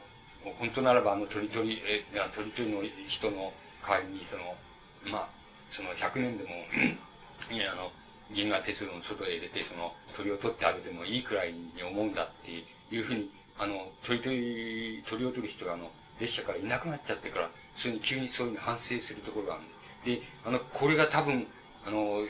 この、ちょうど、法華経で言えば、その、上不行菩薩本に該当するところで、つまりの、上不行菩薩にの、あの、行いっていうことに該当するところで、つまり、あの、誰でも、つまり、わかりやすく逆症な人に対してシンパシーを持つっていうことはわかりやすくて、誰でもそれは多分その失わないこと、持ってるものなんですけど、ただ、要するにそうじゃなくて、あの、僕が、がした誰でもしばしば当面、当面するわけですけども、つまり、あの、何とも言えず、あの、その人馬鹿にして、意識して馬鹿にしてるとかなんとかっていうんじゃないけれども、なんとなく、その人をなんか軽い感じを持ちながら、あの、その人から、あの、行為を受けてるみたいなことっていうのは、誰でも体験、万人が体験してると思うんです。それで、あの、宮田賢治は、あの、の最高の倫理っていうのは結局そこなんですけれども、つまり、あの、万人が別に、あの、ふってまた次の瞬間には忘れちゃうんですけども、なんとなくその人を侮るような感じを持ちながらその人から、あの、さりげない行為を受けてるみたいな、あの、そういうことがちょっとも痛みでなくて、ふっと、あの、一瞬痛みと感じたとしても、ふっと忘れてしまって、もう、あの、過ぎてしまうみたいなことっていうのは、我々は日常を、誰でもが、あの、非常によく体験していることなんですけども、あの、宮沢賢治は結局そこを、そこが最高の、あの、倫理だっていうふうに考えるわけです。つまり、どう、もっと言えば、あの、こういう人っていうのが、あの、つまり、こういう人っていうのは本当はあの、うん、菩薩とか最高の悟りへの一番近い人なんだっていう、あの、感じ方をするのが、あの、宮沢賢治にとって最高のあの、倫理なわけです。つまり、弱小な人に同情するとかっていうことじゃなくてね、あの、誰でもが体験しているそういう、あいつでも日常体験していて問題にあんまり従らないっていうようなことで、ふっと考えると、親っていうことがある。そのことを、あの、自分の、あの、倫理の問題としてこう、引き受ける。つまりそのことに気がつくっていうことが、倫理として、人間の用いる、その倫理として最高のものなんだっていうふうに考えるところが、あの、うん、こう、あの、宮田賢治にはあるわけですけども、その、まあ、銀河鉄道ので言えば、その鳥を取る人っていうのが、それに当たると思います。一般的に、普通、一般的に言えば、これは本当にな、なんでもない人で、あの、どこにでもいる、その、なんて言います、多少が札で、多少善意で、あの、あの、なんて言います、多少ずるくてってい、どこにでもいる人で、本当に一番いる人なんだっていうのが、多分、あの、僕らの考える、あの、考え方の一般論なんですけども、宮沢賢治は逆にそうじゃなくて、これ、この人が多分一番、あの、悟りとか、菩薩とかっていうことに、に、さあの、ことへの、行く道へのその、一番近道にいる人なんだっていうふうに、宮沢賢治はそう考えたと思います。つまり、そういうふうに考えられたときに、あの、倫理っていうのは、あの、非常に最高の形で、かん、あの、こう、完成されるって言いましょうか。そういうふうに、あの、宮沢賢治はその、受け取った、考えたっていうふうに思います。それがあの、鳥を飛ぶ人っていうのが、あの、銀河鉄道の世の中で、あの、唯一、なんて言いますか、この一室の人のように見えるわけで、後の人は大なり小なり、あの、信、信ずる人であり、信仰者であり、また、あの、真剣な、その真剣にものを考える人たちでありっていうのは、人たちばっかりなわけですけども、この鳥を取る人たち、人が、だけが、あの、そうじゃないわけです。異質な人で、別に信仰を持ってるわけでもないし、あの、真剣にない物事を考える人でもなくて、本当に、あの、もう開け、開け、あの、ありのまんまの開けっぱなしで、それで、あの、こう、はしゃいでみたり、その、善意を振りまいてみたり、また、あの、こう、びっくりしてみたり、えまた、ずるく回ってみたりとかいう、ごく普通の人なんで、これ一種な登場人物なんですけど、多分、この登場人物の意味は、今申し上げました、その、なんて、ここ、これが要するに最高、これがわからなか、わかるっていうことが最高の倫理よっていう、人間の最高の倫理よっていうのが、あの、宮沢賢治の倫理観の究極なところだっていうふうに思われる。それは多分、その法華経で言えばその上不行菩薩本っていうのは、そういう上不行菩薩っていうのが、どんな人が来ても、あの、そういうふうにあなたを、あの、礼拝します。なぜならばあなた、あの、最高の悟りへ、あの、上がっていかれる人ですからっていうふうに、誰が来てもそう、誰と会ってもそういうふうに言ったっていう、その、上不行菩薩っていう、あの、に、を、あの、そういうふうに倫理の問題として読んだっていうのは多分、宮沢賢治のその、もう一つの要であったろうなっていうふうに、あの、思われます。つまり、この二つの要で、あの、うん、あの、法華経っていうのは、あの、宮沢賢治は究極的には、あの、読んでいったっていうふうに思われるわけです。つまり、あの、そこのところで、その、そういうふうに読める、読んでいったところで多分、あの、日蓮、うんっていう人を媒介にした、あの、法華経信仰っていうのが終わりまして、あの、無形のうちにも終わりまして、あの、法華経と自分との直接の対話みたいな形で、あの、自分の信仰者としての自分っていうものを、あの、こう考えていったでしょうし、またあの、童話作品もそういう形で、あの、芸術的感性と本当にあの、もしそれを見ようとしないならば、これは芸術作品だ。しかし、もし見ようとするならば、これ芸術作品じゃなくて宗教かもしれないよっていうふうな、あの、そういう形で多分文学とあの宗教との、あの、なんて言いますか、関わり合いっていうのを宮沢賢治はあの、突き詰めていったっていうふうに思えるわけです。だと思う残るのは宮沢賢治にあの、宗教と科学っていうことしかないわけです。で、これは多分、あの、宮沢賢治は、あの、あんまりうまく、えっ、ー、と、解けないまんまに、あの終わって、終わったんだろうなっていうふうに思います。それは、なかなかあの、つまり、あの、仏教、特に日蓮なんかの古典主義的な古典的な仏教では、あの、仏教、仏教っていうのは前世の、前世観っていうのと、まあ、なんて言いますか、五世観って言いましょうか。つまり、あの、前世と、それから、え、現在と、それから未来、え、つまり死後の世界ですけども、そういうものとのその、うん、こう、連続性って言いましょうか。それが繋がってんだ、繋がって流れてんだっていう考え方なしに、あの、成り立たないところがありますから、そこのところでは、宮沢賢治が、あの、こう、科学者としては、その、大変、あの、突っかかった、引っかかったところだろうなっていうふうに思われます。つまり、その世界観自体に対して引っかかったところだろうなっていうふうに思います。つまり、あの、科学的に言ってどうしても、その、死んだ後にの世界があって、そこに、あの、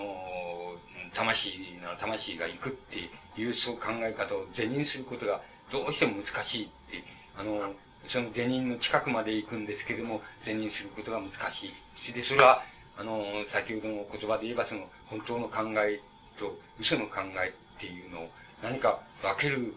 やり方っていうのが、もし人間に対にとってできれば、あの、そのことは解決すると思えるんだけど、あの、それはなかなかそれはどうしたらいいのかわかんない。それは、あの、解けないんだっていうふうに、あの、考えてたと思います。で、あの、解けないんだっていうことも、ただ、ただ解けないんだっていうんじゃなくて、あの、宮沢賢治なりにその、解こうとするその、あの、糸口っていうのはちゃんとつけて、あの、ある、糸口っていうのは自分なりにつけては見たんだけども、そこで、あの、まあ、完全に解けたっていうのは言え言えないところで終わったと思いますけども、それは、あの、宮崎県の言葉で言えば、その、あの、本当の考えと嘘の考えをその、分けることができるようなその、実験の方法さえ決まれば、あの、宗教も科学も同じになっちゃうんだっていう言い方をしていると思います。で、実験のやり方、方法さえ決まればっていう言葉はとても重要なことなんで、それ、つまり、あの、それ、その、その言葉は、あの、誰も、つまり、誰もっていうことは日蓮も言わなかったし、もちろん、あの、最長も言わなかったし、もちろん、ね、天台大師地位も言わなかったことで、宮沢賢治だけが言ったことだと思います。もちろん、宮沢賢治だけが、え近代西洋の科学っていうのを、まあ、ちゃんと体験し、また自分が習ったりしてるわけですから、あの、身につけてるわけですから、あの、宮沢賢治だけがその問題意識を持つのは当然なんですけど、しかし、宮沢賢治の宗教者としての特徴を単なり、単なる法華経信仰者、あるいは日蓮信仰、日蓮宗信仰者っていうのからはみ出させる要素があるとすれば、その、あの、実験の方法さえ決まれば、本当の考えと嘘の考えっていうのは分けることができる、そうすれば、あの、えっ、ー、と、科学と宗教は同じになっちゃうんだっていう、あの、そこのところが、多分、あの、宮沢賢治の最後に、その、到達した、あの、つまり誰も法華経っていうものをそういうふうに読むことができなかったんだけれども、あの、宮沢賢治だけがそういうふうに読んだんだって言えるところだっていうふうに思います。そんならば、あのー、その実験の方法っていうのは何なのかっていうことになるわけです。で、実験の方法っていうのは、何なのかわからん、宮崎県じゃ何を構想して、イメージしてそう言ってるのか、あるいは言葉だけで言ったのか、それはわかりませんけれども、あの、その言葉のいきさつって言いますか、文脈からいけばその実験の方法っていうのは、あの、二つしか意味が取れないわけで、一つは、要するに、そういう実験の、お実験ができるような、その、なんて言いますか、あの、こう、装置って言いましょうかね。あの、装置っていうのを、その、まあ、機械っていう意味だけじゃなくて、その、刑事上学的なって言いますか、メタフィジカルな意味も含めて装置っていう言葉を使えば、そういう、そういう装置を作っちゃえばいいんじゃないか。で、そういう装置を作っちゃえば、あの、作って、まあ、例えばこれは比喩だと思って聞いてくださった方がいいわけですけども、その、その装置を作ってこのボタンを一丁押した。そしたらお前の考え、それでそこにどんな考えみんな入れてそのボタンを一つ押した。そしたらば、お前、お前の考えっていうのは、あの、3割は本当だけど、あの、7割は嘘だってこうちゃんと出てきたっていう、そういう装置を作ってしまう、作るっていうことなのか、そうじゃなければ、あの、自分自身を、あの、そういう装置にしてしまう。なんとかして、まあ、宮崎賢治の言葉で言えば、その、一心に勉強しないといけないって、一心に勉強して、で、自分自身をその、そういうあの、本当の考えと嘘の考えを分ける装置にしてしまうっていう、いう風にするのか、どちらかしか、その言い方ではない、ありえないわけです。ですから、多分そのどちらかのイメージを持ちながら宮沢賢治は、あの、そういう言い方をしたんだと思います。で、ブルカニーロ博士っていうのは、それを言うわけですけども、登場人物って言うわけですけど、そのブルカニーロ博士の言い方では、要するに、あの、え、どうやったらそれが求められるかっていう、と、ジョバンニが聞くわけですけど、それに対して、その、ブルカニの博士はその、いや、私もそれを、あの、求めてんだ。で、あの、お前も、お前も要するにその、その持ってる切符を手ば手放さないようにして、それで、あの、一心に勉強しなきゃいけないっていう言い方をするわけです。で、一心に勉強しなきゃいけないって、えあの、いう言い方をしてるわけですけど、どんな勉強の仕方をすれば、それが、その実験の方法がわかんだっていうようなことについて何も言ってるわけでもないですし、あの、言うわけでもないわけです。つまり、あの、そこのところが、多分、宮沢賢治の、あの、なんて言いますか、最後の、最後のところで引っかかった、その、宗教と、まあ、科学の問題に、あの、入っていくことになるんだっていうふうに思いますけども、少なくとも宗教と文学の問題、あるいは宗教と芸術の問題については、多分倫理についても、信仰の問題についても、多分、法華経の今言いました、あの安楽行本っていうのと、それから行不行菩薩本っていうのを中心に、あの、読むことで、あの、宮沢賢治は、その、それを、あの、解く道を、その、あの、つけていったと思います。それで、あの、童話作品は、あの、芸術作品であありますから、その、あの、芸術文学として読むのがもちろん当然なわけなんですけども、あの、もし、その、そういうふうに読みながら、しかし、あの、もしかしてこれは、向けの、であるけれども、あの、おこれをあの、一種の宗教的なあの、なんて言いますか、情操とか情念とかを、あの、表現したものとして読めるっていうふうに、あの、いう読み方がもしできるとすれば、その宮沢賢治がその、非常に自然に、あの、芸術と、それから、あの、宗教と、あの、ごく自然にその、スッとこう、映る、あるいは芸術家から宗教、宗教家へふっと映るっていう、その、さりげなく映って、あんまりわからないようにさりげなく映ってるっていう、そういう映り方っていうのを、もう、あの、見つけたっていうことが、あの、一番、あの、寛容な点なんじゃないかっていうふうに、あの、僕はそう思います。で、あの、宮沢賢治の宗教と、あの、文学っていうことで言いますと、まあ、あの、そこら辺のところまで、あの、で、あの、解けたこと、あの、解けていることと解けないことっていうのを、あの、言えてしまえばもう、それでいいわけですけれども、あの、なんて言いますか、もしかすると、つまり、わかんないけども、み、み、あの、皆さんの方は、えっ、ー、と、こう、うん、菩薩なのかもしれないから、あの、なんて言いましょうかね、もう少し、その、ちょっと復元して、あの、申し上げてみ、みた、というふうに思うわけです。で、それは何かっていうと、あの、うん、受難っていうことなわけです。で、あの、受難っていうことの問題では、例えば、あの、この旧約聖書、新約聖書のあの、受難っていう考え方と、あの、受難のかこう考え方、対応の仕方っていうのと、この法華経、あるいは法華経の信者であるその、日蓮なら日蓮のその考え方っていうのは、あの、似てるところがあります。で、あの、また似てないところもあります。違あの違うところもあります。それで、それはあの、どういうところかっていうことを少し申し上げてみたいわけです。で、あの、えっ、ー、と、あの、一つ、あの、なんて言いますか、キキリスト教っていうのを、あの、あるいは聖書っていうのを、の読み方で、あの、一つ、あの、のな、流れを、その、辿ってみますとね、あの、こう、サムエル記の中にその、つまり羊版のダビデっていうのが登場してきます。で、ダビデっていうのは、羊版、ダビデっていうのは何かっていうこと、どういうふうに描かれてるかっていうこと、つまり、あの、身分としては羊版であったり、また、その、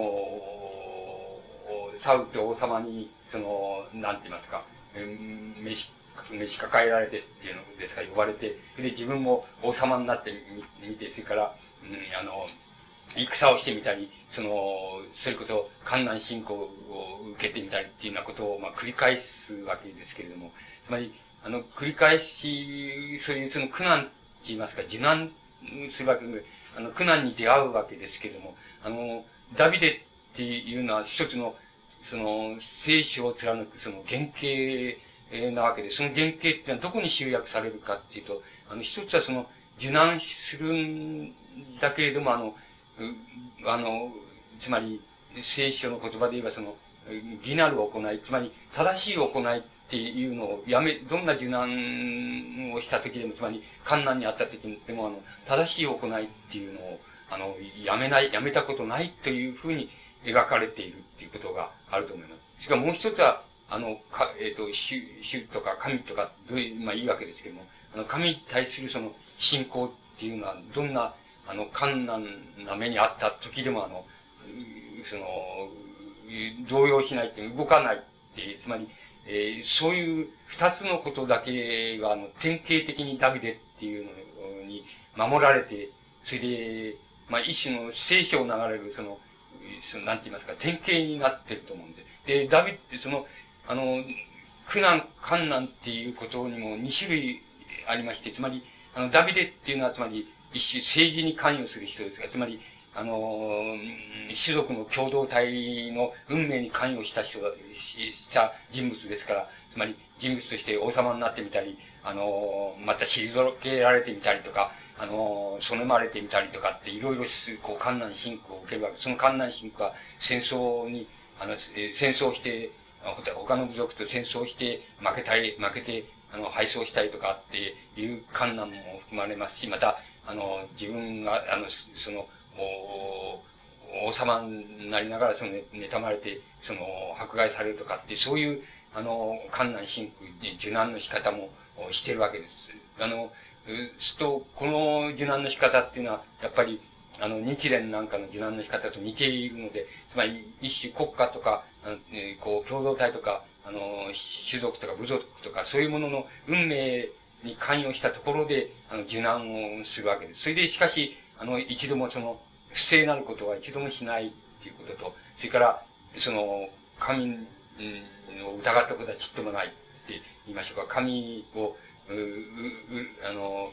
何とかしてくれないのかって、どうしてこんな自分が苦しんでるのに、あの、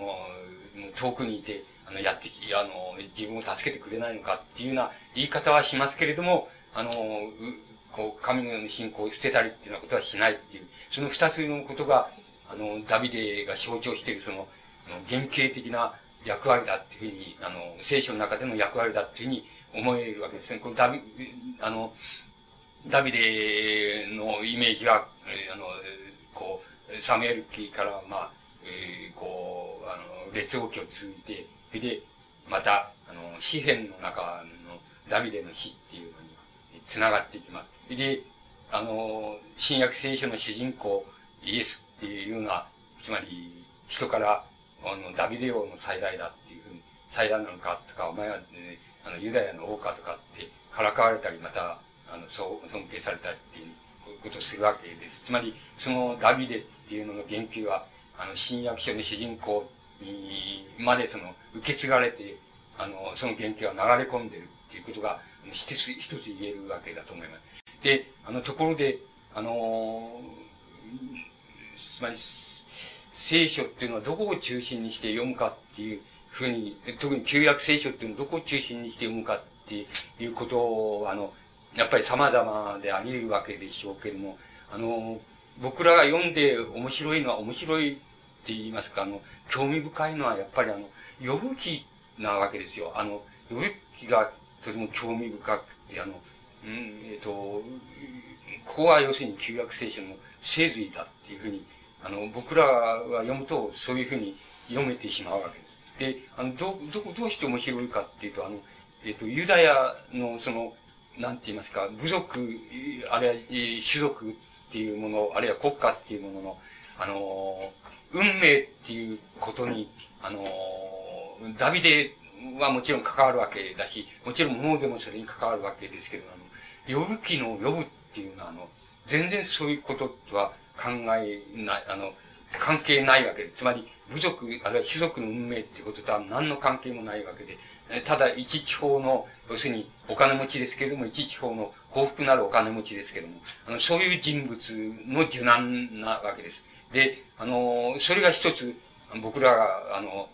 非常に関心を持つところなんです。つまり、あの、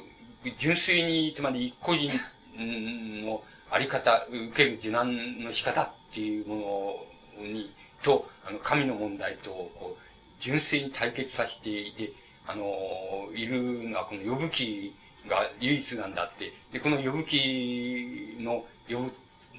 ぶ、あの、の、この、考え方、感じ方、神への感じ方、あれ、受難への感じ方っていうのは、大変典型的って言いますか、大変中心、核心にあるっていうふうに、あの、思えるわけです。で、あの、そういうことと、つまりこの人は、共同体とか制度とか、あの、政治支配とか、そういう権力とか、そういうこととあんまり関係ないあの、一地方の、あの、大変幸福なお金持ちだっていう設定以外に何もないっていうこと。それ、それの受難が、どういうふうに起こるかっていう問題だっていうことと、もう一つは、あの、この、ダビデを試みる、あの、試みる神ですけども、神が試みるわけですけども、つまり、この神が試みる試みの仕方っっていうのが、要するに自然じゃないっていうこと、つまり、意図的だっていうことです。意図的に、つまり、神があの、サタンに、その、お前、要するに、あの、この、あの、ヨブはその、自分のその、極めて、あの、なんて言いますか、優秀なって言いますか、優れた、本当の信仰者だって、自分の、自分の信仰者だと。だから、お前がどんなその悪いことをあれしたって、あの、ヨグの信仰が変わるわけはないんだから、お前、もしあれだったらやってみろっていうふうに、サタンに、つまり悪魔に、やってみろっていうふうに、神が、あの、意図的に言うわけです。それで意図的に、あの、意図的にもう、これでもか、これでもかっていう、その、まあ、カンナね、ね、シンクって言いましょうか。それを呼ぶに、こう、下すわけです。そこがまた、僕は典型だっていうふうに思うわけです。つまり、あの、なんて言いますか、神は人間を救うっていうことが前提にあってっていうんじゃなくて、あの、救うもんだっていうことが前提にあってっていうんじゃなくて、あの、神っていうのは試みるもんだって、あの、悪魔を使って試みるもんだっていう、あの、そういう形で、ああの、神が出てきて、それと、あの、用の持ってる信仰とが、まあ、あの、ギリギリ、あの、際どいく、ギリギリいっぱいなところで、その、対峙するっていうことが、典型的に描かれているっていうことが、もう一つ、やっぱり呼ぶ気が、あの、いいところだっていうふうに、優れたところだっていうふうに、あれは、あの、きついな問題が出てくる、受難の問題が出てくる、してるっていうふうに、あの、僕には思われますから、あの、やっぱり、呼ぶ気が、あの、なんて言いますか、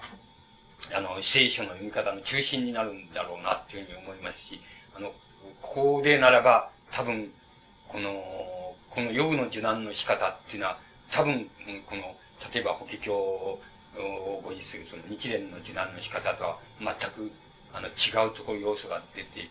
きて、あの、受難っていうことをか、の、本当の意味を考える場合には、大変いい考え方、あの、いい、あの、なんて言いますか、あの、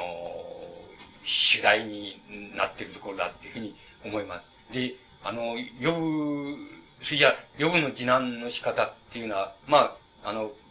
具体的にはあれなことなんですけども、つまり、一つはつまり、悪魔が、要するに、あの、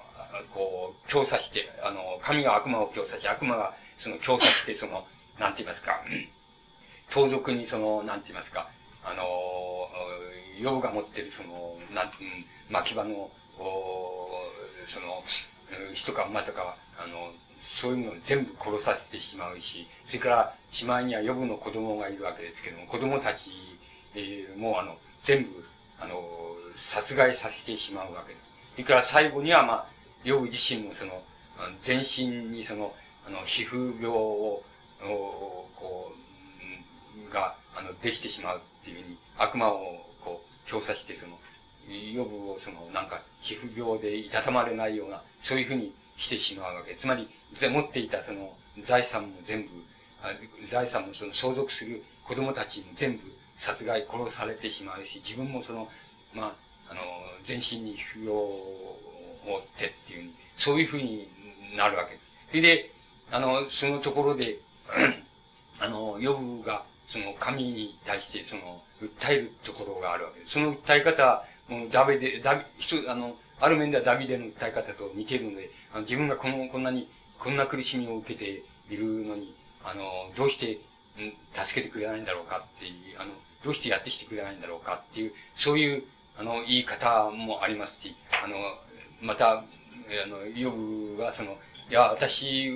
が生まれてきた時には、全く裸で生まれてきたんだから、その、どんなこと、あれがあっても、その、私はそれで、あの、うん、全然その、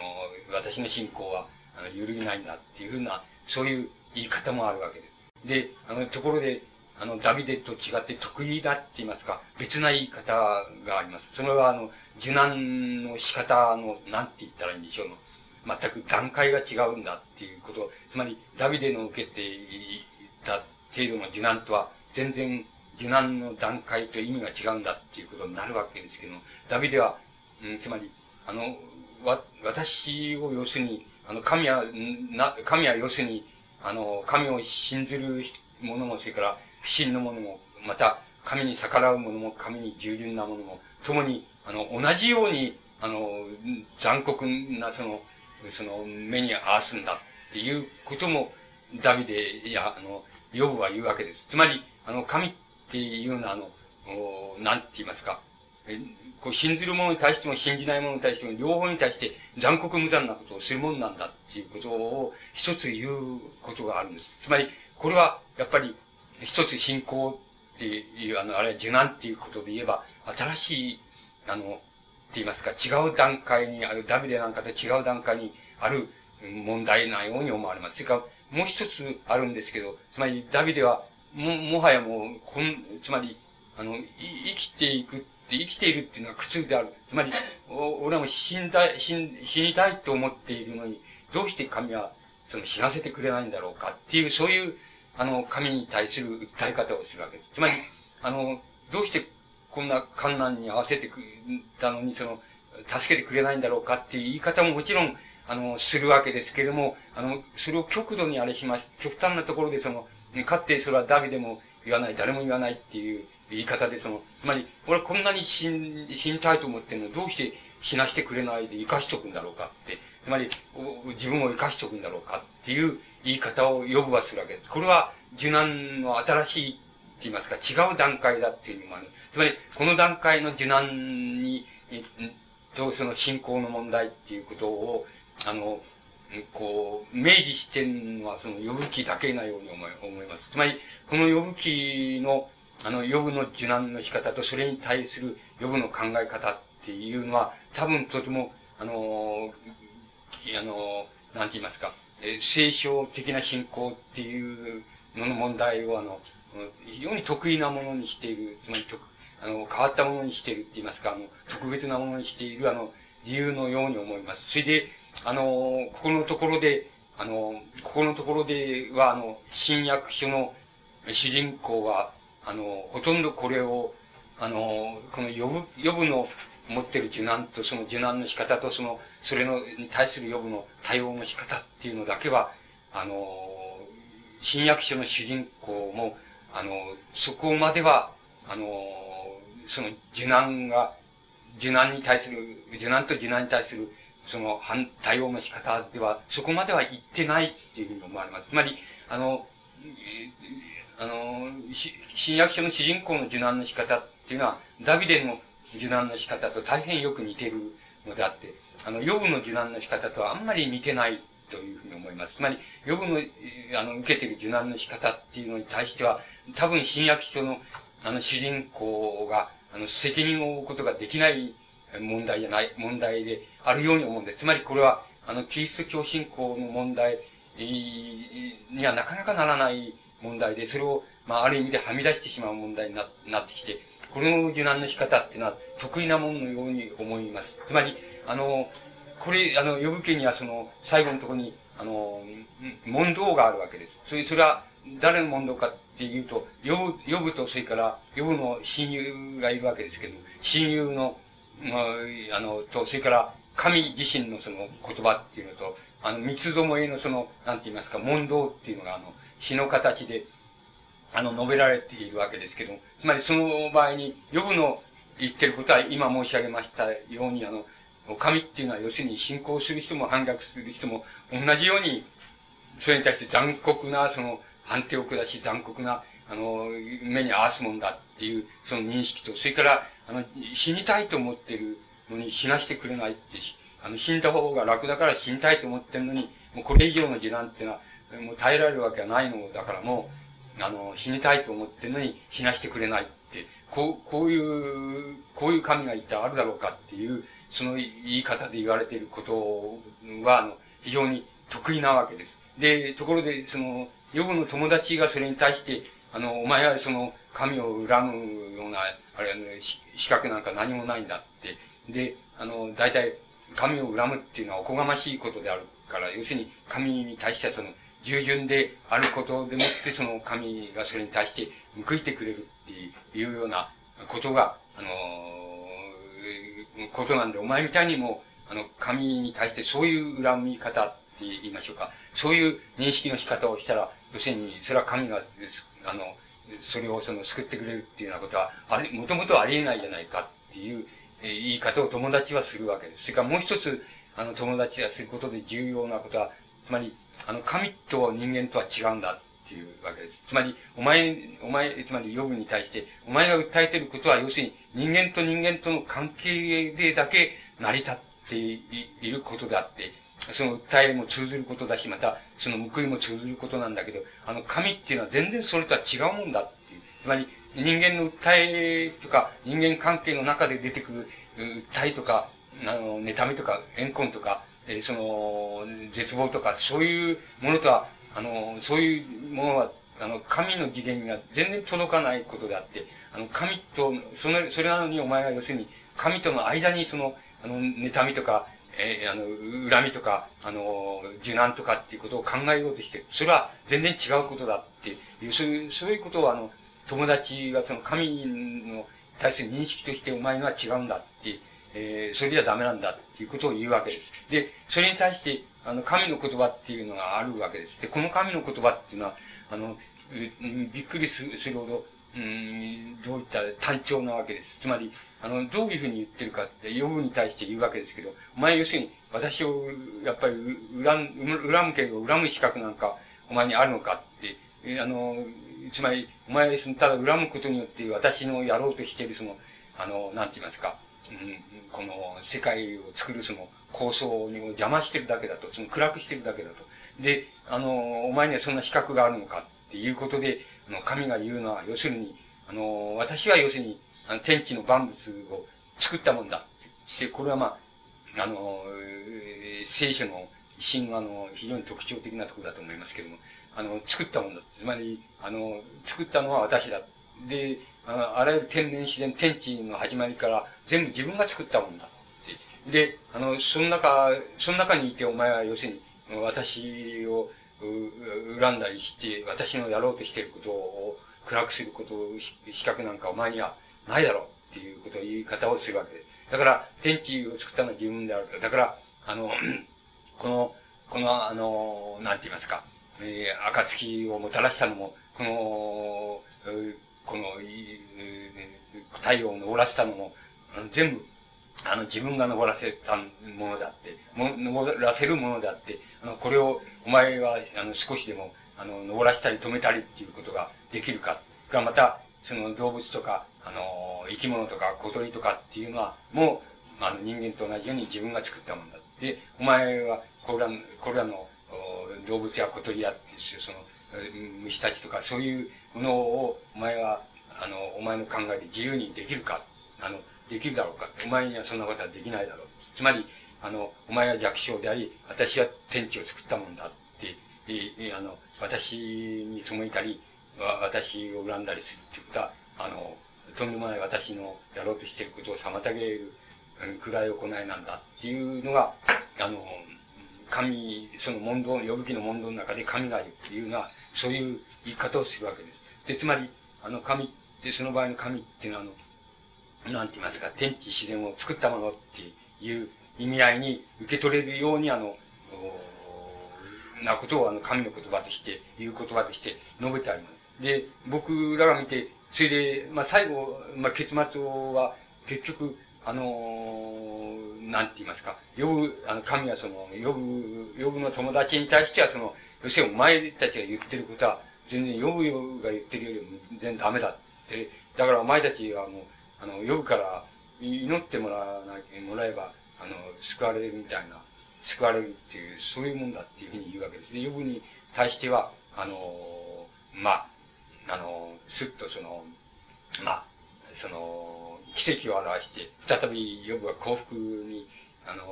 なるっていうところで、その終わらせているわけですけども、その、呼ぶと呼ぶの友達と、その神の人がその、三者でも問答するところで、あの、つまり一番立派なこと、まあ、つまりこれは、信信仰ある人とない人の違いもあるでしょうけども、僕らが見て一番立派なことを言ってるのは、呼ぶであって、あの、神の方はあんまり立派なことを言ってないわけです。つまり、あの、人、つまり、あの、呼ぶの問題っていうのは、あの、多分その、なんて言いますか、あの、その、聖書のな流れっていうのを、から、あの、聖書の流れを超えて、あの、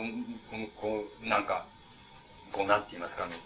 普遍的にその現在に至るまでその、なんか、問題をいつでもはらんでいる、そういう問題を、呼ぶの言葉と呼ぶの受難に対する、あの、考え方だけはそれを、あの、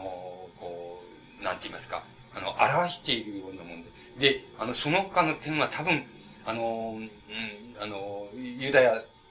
教とキリスト教、つまり新約聖書の主人公に対して、あの、集約的に流れていく流れの中に、その、全部入ってしまうっていうふうに思われるわけです。じゃあ、集約、あの、あの、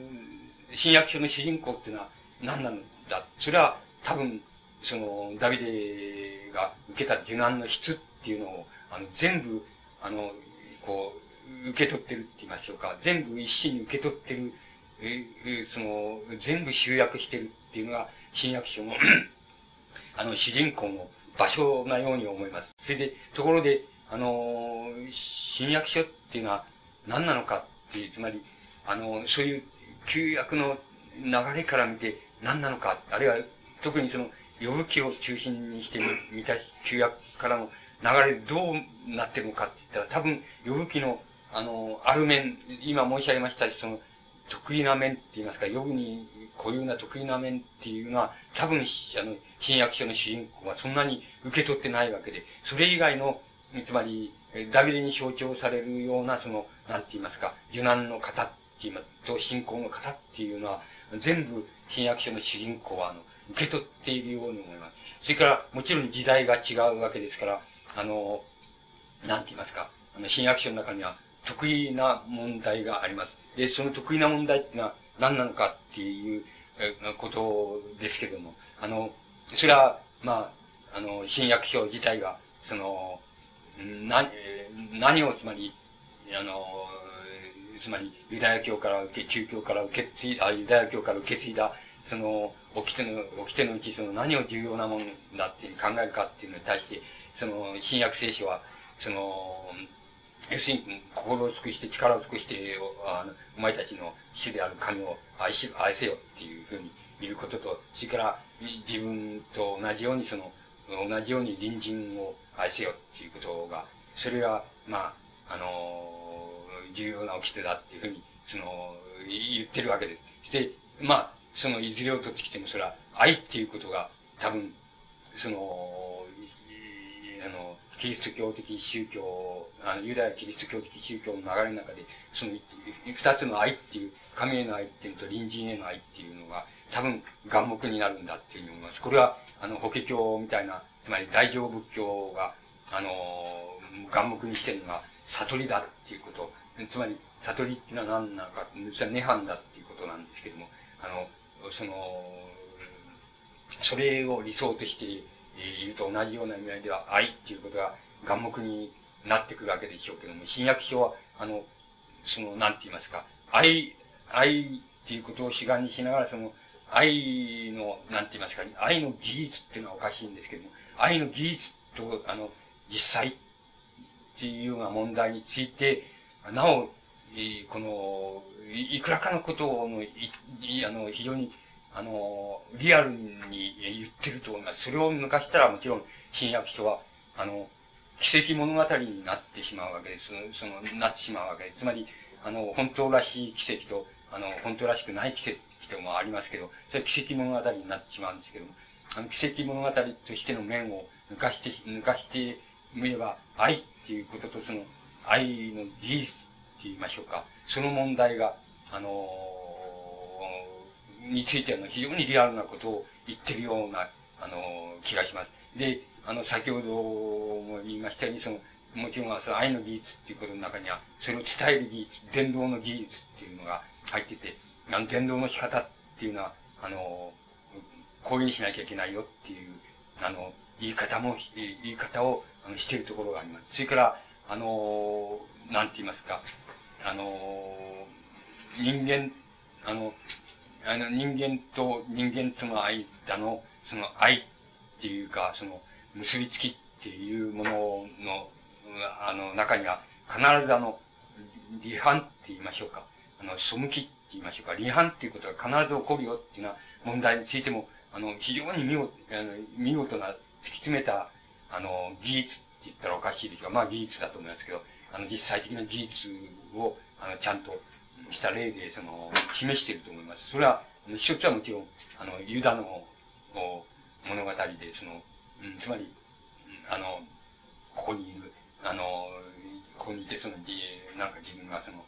パンをあげるその、その人は私を裏切るだろうっていうふうに、あの、予言するわけですね。その、つまり、離反、離反っていうことは、愛、愛があって、それから愛の離反っていうのが起こり得るって。その、起き、起こり得る起こり方っていうのは、言ってみれば二つのタイプがあって、一つはユダ的な離反の仕方っていうのは、人間と人間との愛の関係の中であるんだよっていう問題について非常に適切に言っていると思います。それから、あの、それからもう一つ、もう一つの離反の仕方は、ペテロの離反の仕方。で、あの、いや、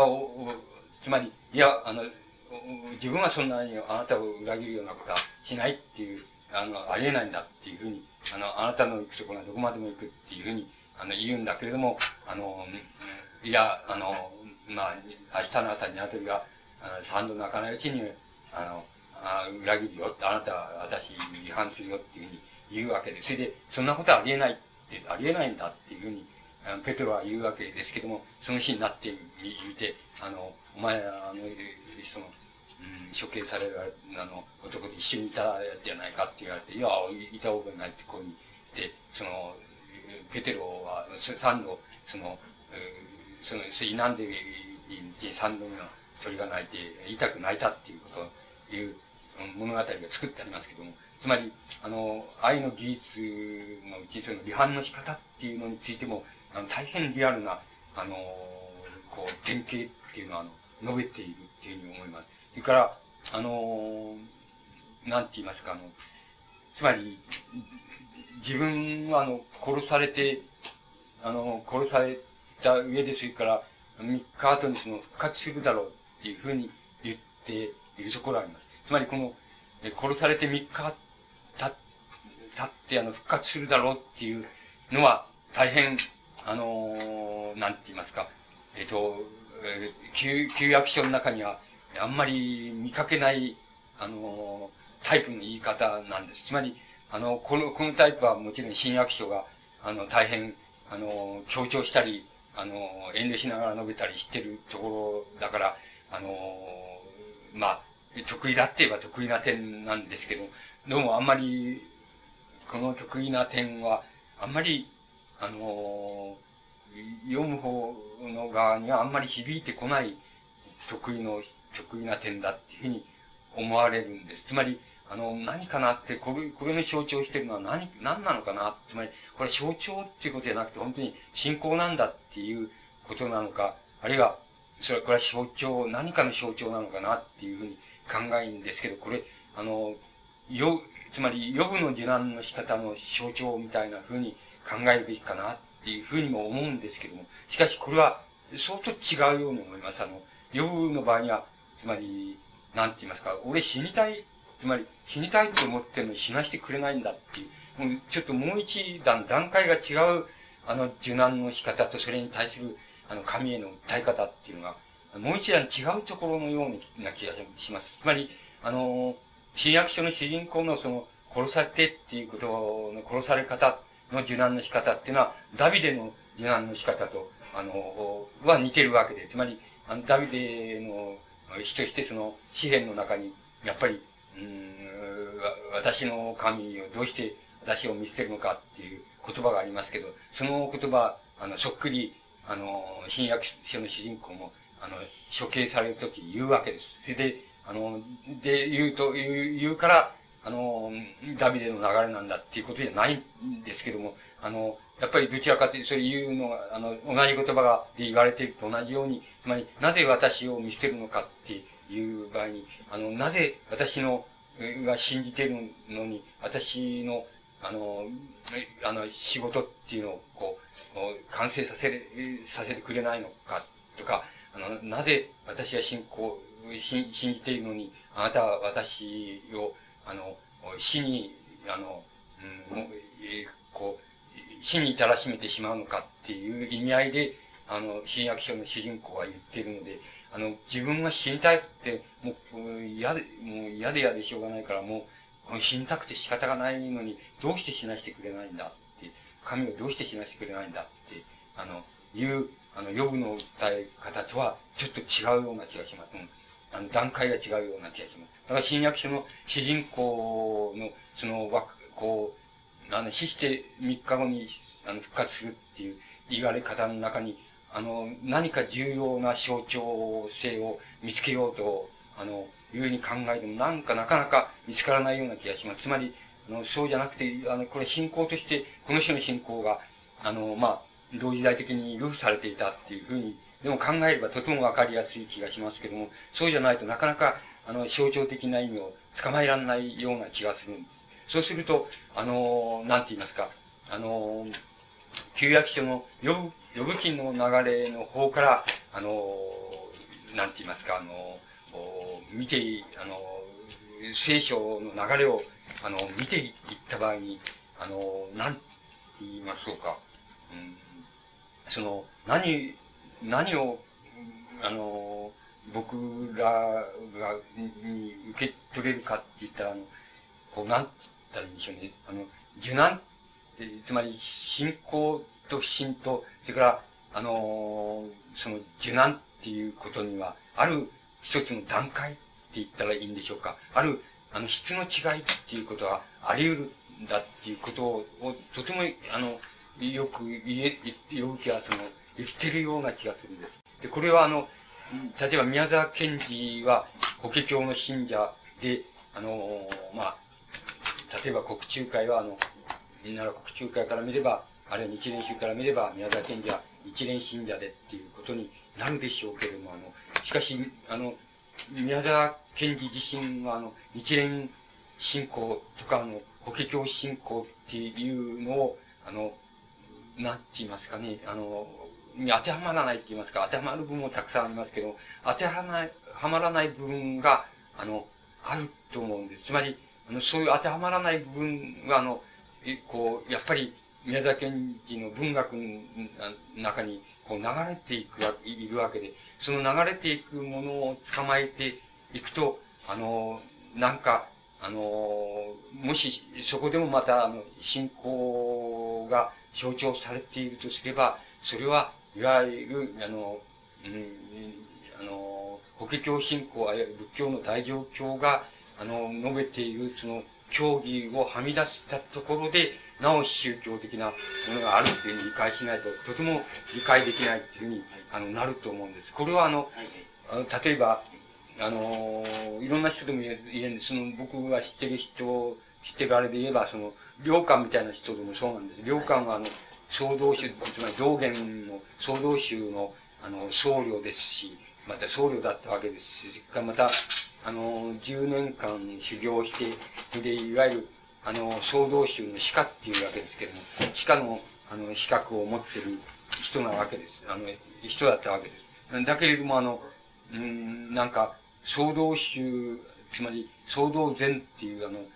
禅のその流れから、流れの中に、あの、良感を入れようとしても、やっぱり、あの、そこからはみ出してしまうものがあると思うんです。で、はみ出してしまうものっていうのは、あの、良感の、こう、割合に、あの、本質的なことで、あの、これは歴史的に言って、その、仏教、特にその総道、総道禅の宗派が、あの、良感をあの自分の宗派の人だっていうふうに、あの、言おうと言う言うまいと、あの、それとは関わりなくて、あの、良感が、あの、創造禅のところからはみ出してしまうものっていうのは、あの、どうすることもできないわけで、良感の場合には、どこではみ出したかっていうと、宮沢賢治が倫理ではみ出したと同じように、あの、この法華経の、あの、上不行菩薩本っていうところで、あの、ところの問題で、あの、創造禅を、あの、良感がはみ出してしまうわけです。つまり、あの、誰に会っても、子供に会っても、村の人に会っても、その、まあ、別に手を合わせて拝んだかどうかは別ですけども、あの、それを礼拝するっていう礼拝、そういう仕方っていうのを良寛がやるっていう、あの、そういう仕方をやるっていう、そういうところで、あの、良寛が、あの、創造禅をはみ出してしまったわけです。それで、まあ、自分もあの、うん、当然その、お寺を、あの、自分のお師匠さんが、あの、死んだ後、そのお寺を、あの、継ぐべき、その、資格のある人だったんですけれども、あの、うん、本山からその、なんかその、えー、あの、人が来て、そこの住職に勤めるっていうふうになった時に、あの、自分が寺を出て、あの、修行しながら、あの、郷里の越後ですけども、越後へ帰ってしまって、まあ、陰性、隠遁生活を、するっていうふうになっていっちゃうわけです。だから、あの、なんかそこではみ出すものは、あの、文学である、ある形を取るわけだし、取るわけですけれども、それはもう一つ、あの、読み方、もう一つ読み方を、あの、変えていくと、それを、あの、またもう一つ宗教だっていうふうに、その宗教は多分、あのー、日蓮信仰だとか、その、法華経信仰だっていうふうに、あの、限定的、あれは仏教信仰だっていう、限定できない、あの、何かもっと違う宗教なんだっていうふうに、あの、宮沢賢治の作品を読むことが、あの、できるような気がします。つまり、あの、その問題が、多分、あの、宮沢賢治が、あの、なんて言いますか、文学と宗教の問題でその考えたあの、最終的な問題のような気がしますし、得意な問題であるような気もするわけです。で、これはまた、今のあれで言えば、その仏教っていうものと、キリスト教、あるいは、あの、ユダヤ教から入ってきたキリスト教っていうものの考え方っていうものの、あの、受難っていうことについてのその特別な、あの、考え方の違いっていうのが、あの、そこに含まれて、その、それは、やっぱりその両者の流れから、あの、はみ出していくところで問題が出てくる。そうするとその問題は、やっぱり、あの、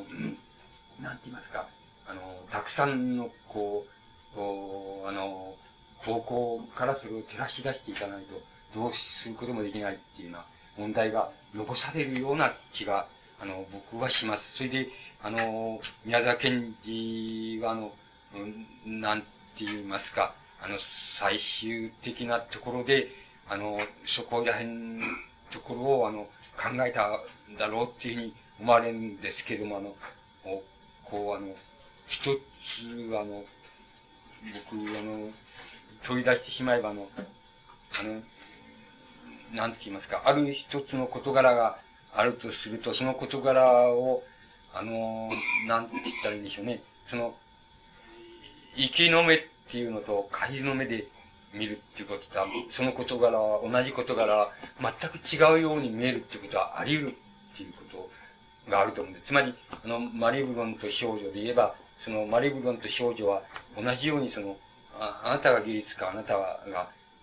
芸術でないのか、あるいはあなたは単なる生活者である、あなたはその芸術家であるのか、とか、あなたは宗教であり、あの、自分がそうじゃないのか、とかっていう問題について、あの、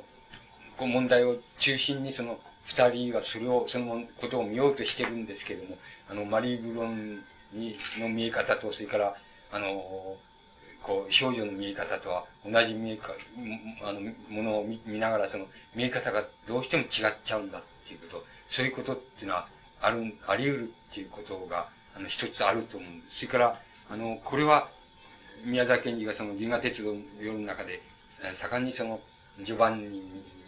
ンニは知ってるところですけども、あの、つまり、あの、それぞれの、それぞれの人はそれぞれの神を持ってる。それは神と名付けるかどうかは別として神っていうのを持ってるわけです。それで、まあ、あの、えー、その、銀河鉄道の夜で言えば、その、あの、青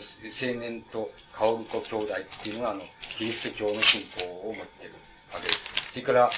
う序盤にはそう言われないけれども、とにかく言ってないけども、それは多分、宮沢賢治はその、法華経の信仰の切符を持ってるんだっていうふうに、こう、言わせたかったんだっていうふうに思います。それで、そういう信仰を持ってるわけです。で、あの、あの、それで、お前の神が本当なのか、俺の神が本当なのか、自分の神が本当なのかって、あの、なかなか、あの、解決がつかない。それで、しかし、あの、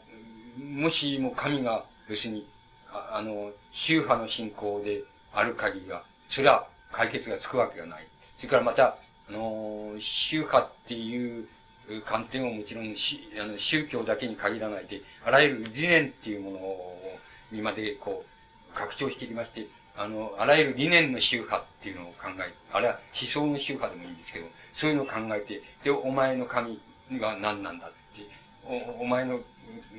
俺の神は何なんだ。お、お前の神は、あの、こうだと。俺の神はこうなんだ。して、これで、あの、争ったって、これは、やっぱり、あの、解決はつかない。そ、そして、あの、その、たくさんあるわけです。それだから、決めたくて仕方がないんだけど、なかなか決めらんない。そうしたらば、あの、せめて、せめてって言いますか。そしたら、あの、現在のところそのできる、あの、できる可能なことは何なのだろうかっていうふうに、あの、考えます宮沢賢治は、つまり、あの、あらゆる、その、宗、あらゆる宗派の神っていうのを信じている人が、人が、あの、あの、宗派の神を信じていない人よりも、あの、なんて言いますかね、この、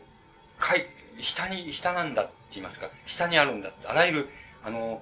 宗派の神に対しては、宗派の神を信じている人の方が信じてない人よりも下にいるんだ、下にあるんだっていうことを信じている人が、あの、その、保てたら、つまり、そういう考えを持てたら、そしたら多分、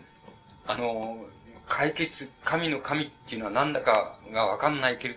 だろうとしても、今のところわかんないとしても、その、そうしたらば、あの、それができたら、多分一歩だけ、その、なんか解決って言いますでしょうか、わかることに近づくんじゃないかっていうのが、多分、宮沢賢治の考えた、その、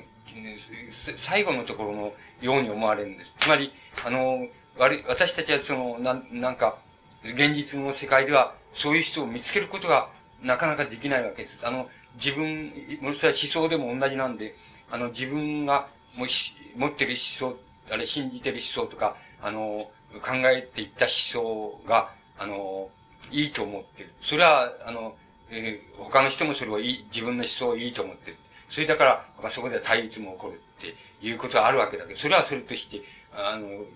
あの、あり、あ、現にあるわけですけども、それで自分、その上に、それ自分のその思想を、あの、持ってる人、あるいは信仰を持ってる人は、あの、信仰を持ってない、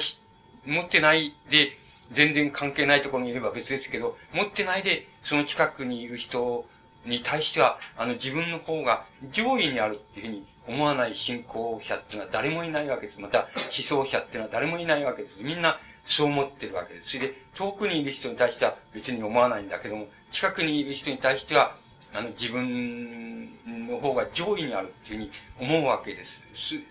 で、それは、宮沢賢治によればそれは違うんだって、あの、そういう信仰者は、あの、その信仰してない人によりも、あの、会にあるんだっていうふうに、あの、あり得るとすれば、そういうあり方があり得る、あの、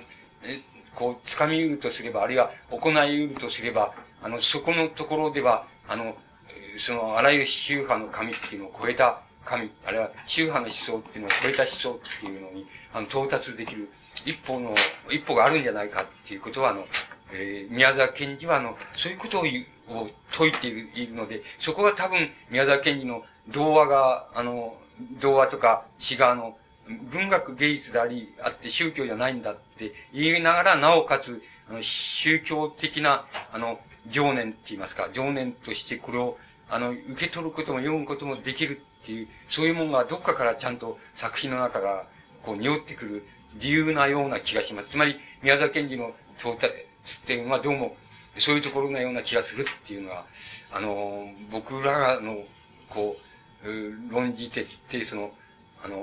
考えを詰めていったところなわけです。あの、わかんないところはたくさんあるんですけども、あの、そこら辺までのところは、自分なりに追い詰めて、えー、あの宮沢賢治について追い詰めていったところなんで、まあ、あの、お話ししてみました。その、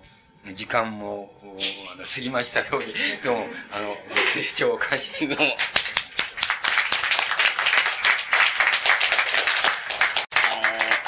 最後のおっしゃったところが一番大事なというふうに思います。あの、ご本の中でもそうだったんですけども、あの、本当の神っていうのがあるとすれば、それはいわゆる宗派、仏教であり、キリスト教であり、そういった神よりも、そういう神の方が下にあるんだと。そして、まあ、あの、いわゆる信仰者というの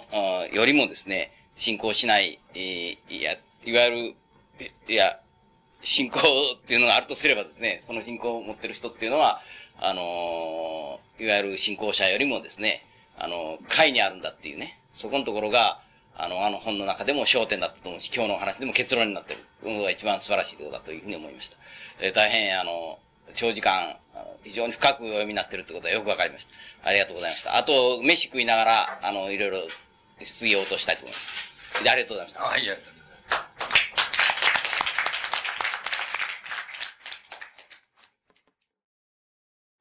えっと、それでは、あの、まだご飯お上がりになってる方はどうぞゆっくりお上がりになってください。あの、時間が次の会合の関係でそれほどありませんので、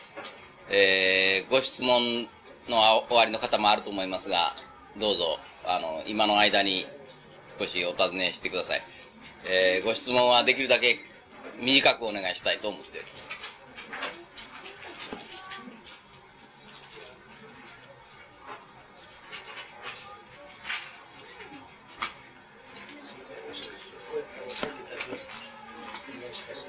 いや、あの、それ新しい方だけでいいんです。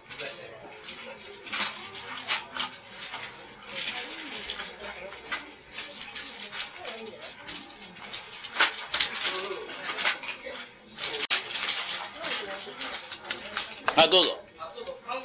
はい、感想でも結構です。できるだけ大きな声でおっしゃってください。い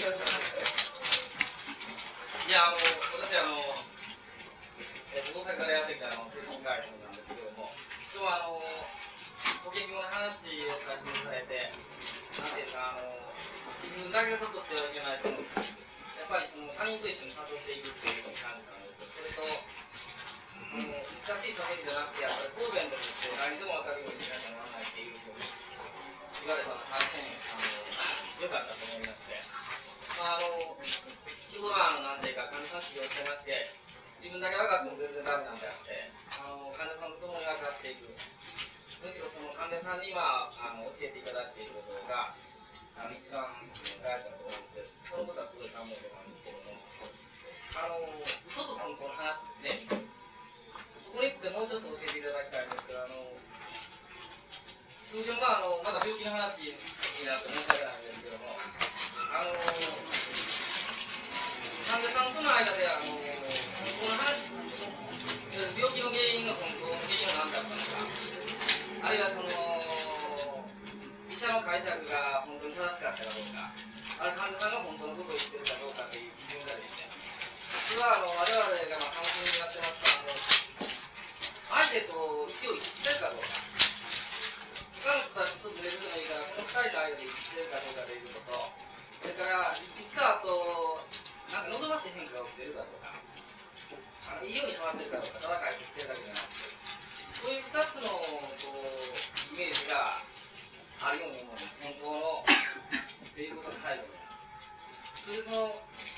その刑事がその本当本当とはどういうことなのか、嘘とはどういうことなのか、本当に関してどんなイメージを持っていたのか、嘘に関してどんなイメージを持っていたのか。ただ検事の方がはっきりしなかった、吉本先生はの本当らしさとはどんなもんなんだろう。それはどんなもんだろうかについてちょっと話していただいたら非常に助かるなというのが一つでもう一つは全くちょっと個人的なバカなことなんですけども私はあの吉本先生のあの5本いくつか持ってるんですけど難しくさっぱり僕はがらないというかでそれで今日のお話は非常に分かりやすくてほんでやっぱどういうことかなということが先生があの保険業であのそういった万人に分かりやすく、例え話ですね、あのそれこそ大き説法みたいな感じだと思うんですけども、言われたことを管理してるんですけど、文章を書くときですね、まあ、私なんかあの、まあ、あの文章を書いたら本で書いたりするけども、患者さんにまで分かってもらうというか、患者さんの人を分かってもらうというかって書くんですけども、先生自身は、その、なんていうか、まあ、前者みたいに、まあ、あの分かるものだけ分かったらいいんだと。いう感じの流れの方でいかれてるのか、万人に対してやっぱ分かってもらうと、今度不可能なことかわからないんですけど、この辺の時のその、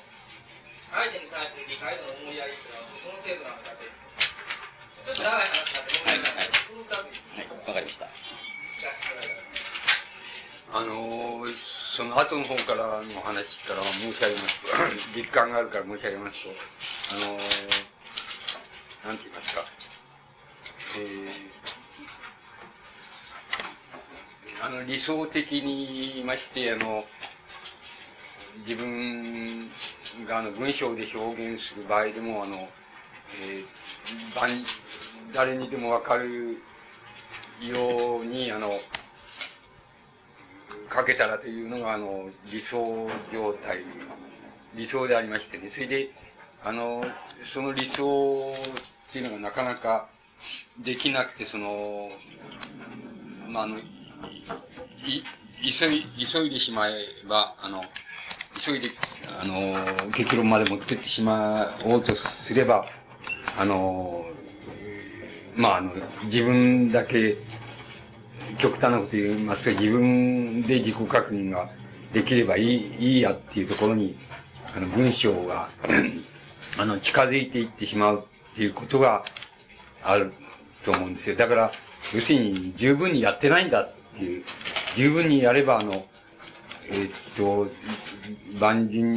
誰にでも通るような、あの、あれ、あの、こう書き方ができるんだけど、あの、残念ながら、全然その理想にあの、到達しないで、いつでも、途中で切り上げたり、途中で急いだりっていうようなことをしてしまうから、あの、そういうになっちゃうっていう、まあ、全く、あの、自分の方の責任っていうのしか残らないと思う、思うんです。あの、ただ、あの、あの、なんて言いましょうか、あの、一番問題なのは、あの、誰にでもわかるように、しかし、あの、どう言ったらいいんでしょう、あの、教えるっていうような、あの、書き方じゃなくて、つまり、教え諭すみたいな書き方じゃなくて、あの、誰にもわかるように、に書くっていうことが理想なんですけど、なかなかそれができない。もし、あの、意図して優しい言葉で優しく書こうとすると、あの、それはなんか、あの、ななんて言いますかね、万人を、こう、愚別するっていうか、愚別するっていうことと、啓蒙するっていうことと似てるところがあるんですけども、あの、そういうふうになってしまうから、それも避けたいってことが、そうすると、あの、なかなか、その、思い通りの文章が書けないなっていうのが、まあ、今もって嘆きなんですけど、まあ、うまくいってないんだと。で、できるだけ行きたいとは思っているので、あの、自分さえ分かればいいっていうふうには思って決して思ってないんだけど、あの、そうなっちゃうっていうまあ、それだけのことなような気がするんです。あの、それ以上のことはない。別に意図してもないし、ないんで、やっぱりわかるように書きたいなっていう、いつでも、それに、憧れを持ってんだけど、なかなかで実現できないっていうことのだけなんですけどね。それからその本当の考えと嘘の考えっていうことなんですけれども、あの、なんか、あの、ほん、つまり、だんだんその、自分がその、あの、文学って言いましょうか。あの、文学とか芸術に関わってるところでは、あの、そんなことはないんですけど、つまり、僕にあの、宮沢賢治のような、その、あれがないんですけども、あの、そうじゃなくて、一般的にその、物事を考えて、あの、やっていく、考えて処理していくっっていうようなことの過程では、なんか自分のいろんなこと、問題が全部本当の考えと嘘の考えって、あの、ど、どうやって分けないんだっていうことに、なんか全部集約してきてるような気がしてるので、あの、そこのところは一生懸命自分なりに、あの、考えていこうとするんですけれども、あの、なかなか本当はわかりませんっていうのが一番あの、正直な答えな気がしています。だから、あの、その、本当はわかりません。だけれども、あの、うん、こうじゃないかな、と思えることっていうのは、あの、何か、あの、少しでも手応えがあれば、あの、それを言ってみたり、書いてみたりっていうことはするんですけども、それ以上の、あの、どうしたらいいんだっていうことはなかなか、あの、うまく解けない。じゃあ、宮沢賢治の言うように、そういう、そういう、嘘の考えと本当の考えを分けてしまう、その、実験の方法さえ決まればっていう、その実験の方法さえ決まればっていう風な考え方が、あの、妥当かどうかっていうのもあの、僕はわかんない気がするんです。だけれども、あの、問題は何かって言ったら、本当の考えと嘘の考えとどう分けたらいいかっていうことに対して、なん、ちょっと一歩で持って言いましょうか。あの、かすかでもいいし、兆しでもいいから、あの、そう、それを、それがあったらば、持てたら、あの、それを言ってみる。言ってみなくちゃ、あの、いけないんだっていうことが、あの、わずかに、その原則で、まあ、できてることなわけで、あの、僕らは、ただもう、要するに、あの、よくその、言葉ではあの、脱っていう、だ脱出するの脱ですけども、脱っていう言葉を、あの、脱っていうことが問題、どうも問題な気がするっていうことを、あの、近年は盛んに言ってるわけですけども、あの、そういう言葉を使ってるわけです。脱っていうのは何かっていうと、あの、自分の場所っていうのはまあ、あの、外から決められたり、あの、自分のシステムの流れから決まったりするわけですけど、あの、いつでも、あの、そこの場所っていうのをいつでも、あの、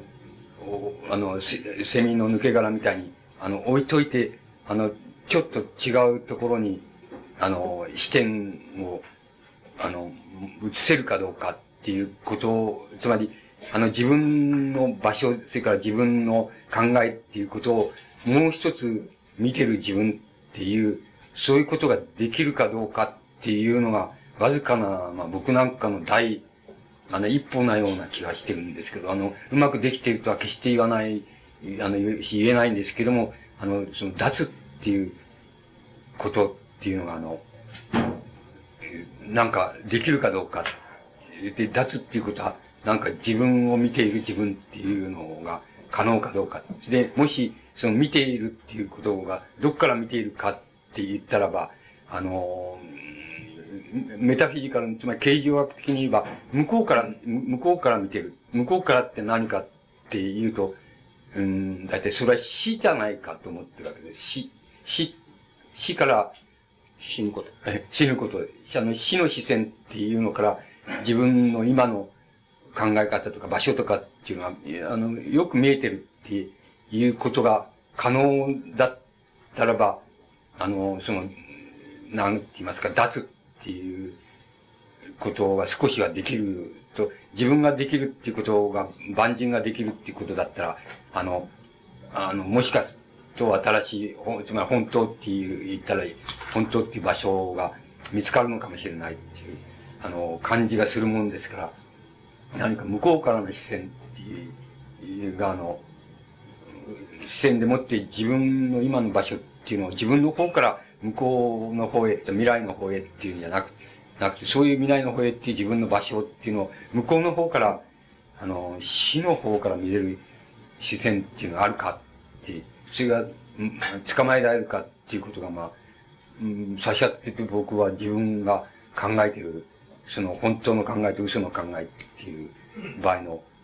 その第一歩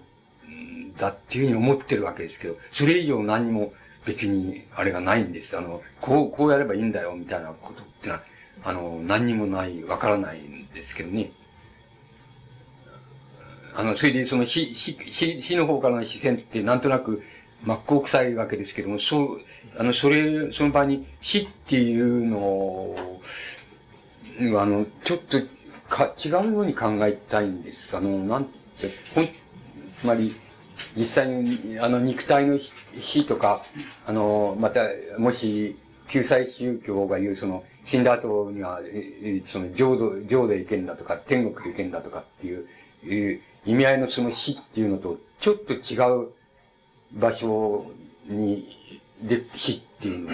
考えたいわけです。つまり、どう言ったらいいんですか、あの、その中間の場所でって言ったらいいんでしょうか？その中間の場所に死っていうのがある。で、そこからの視線だっていうふうに考えたいわけです。あの、その中間の場所っていうのはちゃんと、あの、決めないといけないんですけど、その中間の場所ってこうなんだよって決めないといけないんですけど、あの、それをうまく簡単な言葉で言うことができないんですけども、あの、それは、あの、本当、肉体が死んじゃったとか、病気で死んじゃったとかっていう人も違いますし、あの、死の後救済が、の、えー、世界があるかないかとかっていうふうに宗教が論、まあ、仏教なんかが論議している、その人もちょっと違う。それとは違うんで、その中間にある、ある死っていうのがあって、そこから、あの、そこからこう、照らし出せるかっていう、いうふうなことが、まあ僕は自分の問題なような気がししてるんですね。それから、具体的な視線としては、よく上からの視線だっていうふうに言う。上からの視線っていうのの、どこ、どこのところに捕ま、捕まって現在を見るかっていうことが問題なんだっていう言い方をするんですけども、それはあの、本当に具体的な視線っていう意味、あの、目に見えるものっていう意味ではそうなんですけども、あの、目に見えないものも含めて言えば、なんかそういう場所からの視線っていうので、自分の場所っていうのを照らし出せればなっていうことをしきりに考えて、それが第一歩なように思ってますよ。あの、ちょっとそれに関連ですけども、あの、今、ダーツということを非常におっしゃったんですけれども、うんうん、あの、超という、超越の超っていう言い方がありますね。うん超えるっていう。はい、その、今おっしゃった脱というのと、その、超えるということの違いがもしあるとすれば、超えるっていうのは上の方へ超えると。まあ、脱っていうのは下っていうか、あ。の、上に比べると下だっていう感じがするんですけども、そういう蝶と脱の違いっていうのはどういうふうにお考えでしょうか？はあの、つまり、蝶っていうところまで、えー、い、いけないし、それがわかんないから、差し当たって脱だって、例えば、言ってるだけな気がする。つまり、あの、あの、知識知識を、例えば、追求するっていうことが、あの、その人にとって本堂であるとすれば、あの、えー、脱っていうのは知識でないものの、あの、なんて言いますかね、目、目って言いましょうか。あの、それが、あの、うん、あの、そういう場所を、あの、その知識でないものの場所っていうのに、とりあえず、それが、その場所っていうのが分かると言いましょうか。その客対視できるって言いましょうか。あの、そういう場所から自分の、今の、あの、知識を追求している自分っていうのが、あの、知識でない場所から見えていればいいなっていう、差し当たって出すっていうのはそういうふうに、あの、それだけのことで、それ超えるかどうかっていうことはなかなか、その、言えない。親鸞の最後ですね。最後の親鸞というご本にもありましたけど、親鸞の最後に到達した地点っていうのは今おっしゃったようなふうに思いますか、あの、僕死がそうなような気がする、ね。あ、死がそうな。ええ、死ぬあの、親鸞の死っていうのは、あの、考えてる死っていうのは、あの、本当を言うと、あの、えまあ、言葉ではね、あの、死んだ後で、浄土でお会いしましょうっていうふうに、あの、手紙なんかでよく書いてますけども、それは、そういう言い方でも、まあ、仮にしたっていい、いいわけなんですけども、あの、本当は死んだ後で浄土があるなんて本当は思ってない、あの、親鸞は思ってないと思うんです。あの、そういう理解をしてないと思うんです。あの、うん、ないんで、あの、浄土っていうのがあるとすれば、あの、考えてるとすれば死っていうところなんで、その死っていう場所っていうのは、あの、いわゆる本当の、いや、本当かですか、まあ、とにかく、えー、一般的に言われてる死っていうのも、それから生っていうのも、両方が見渡せる場所っていうのが差し当たって親鸞の浄土であって、そこが死だっていうふうに、本当はそう考えていたと思うんですけどね。えあのー、実際この死んじゃったら向こうの方に世界があって、そこ行ってっていうふうにはちっとも考えてないと思うんですけども。はい、どうぞ、あの、何かございましたら、続いておっしゃってください。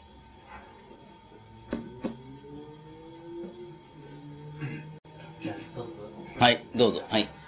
あの、法華経からの例え話で、あの、火に囲まれた子供たちをするときに、あの、鹿車とか牛車の、はい。あれは確かにその子供たちをこう自然な形で意識せずにうん。救い出すっていうふうに言ってもいいんですが、うん。解釈によってはその子供たちの持っているこうひそやかなこう欲望に訴えてうん。導き出すっていう面がありますね。人間の無意識って言いますと、うん。確かに自然さというか、うんそのうん。逆しらがないっていうの面もあるかもしれませんけど、うんごくごく普通の、うんなんて言うんでしょうか、欲望だけみたいな感じなんですね。うん。それから、鳥鳥の例えって言いますか、うんうんあの話でも、はい。確かにあの、我々がこう知識でなんか固められると、そういう素直さ、正直さと言いましょうか、そういうものに憧れたりすることあるんですけれども、うんでも、そういった自然さを素朴に肯定するっていうことは、私個人は絶対にこう、引っかかるところありまして、うん。例えば、あの、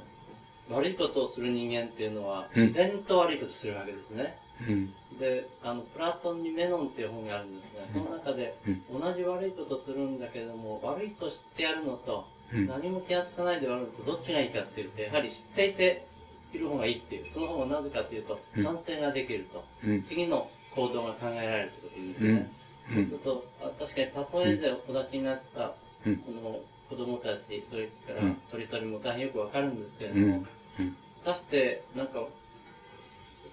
素朴にですね、そういう自然さを肯定していいものだったっていうことがまず素朴な話なんですけれども、ちょっ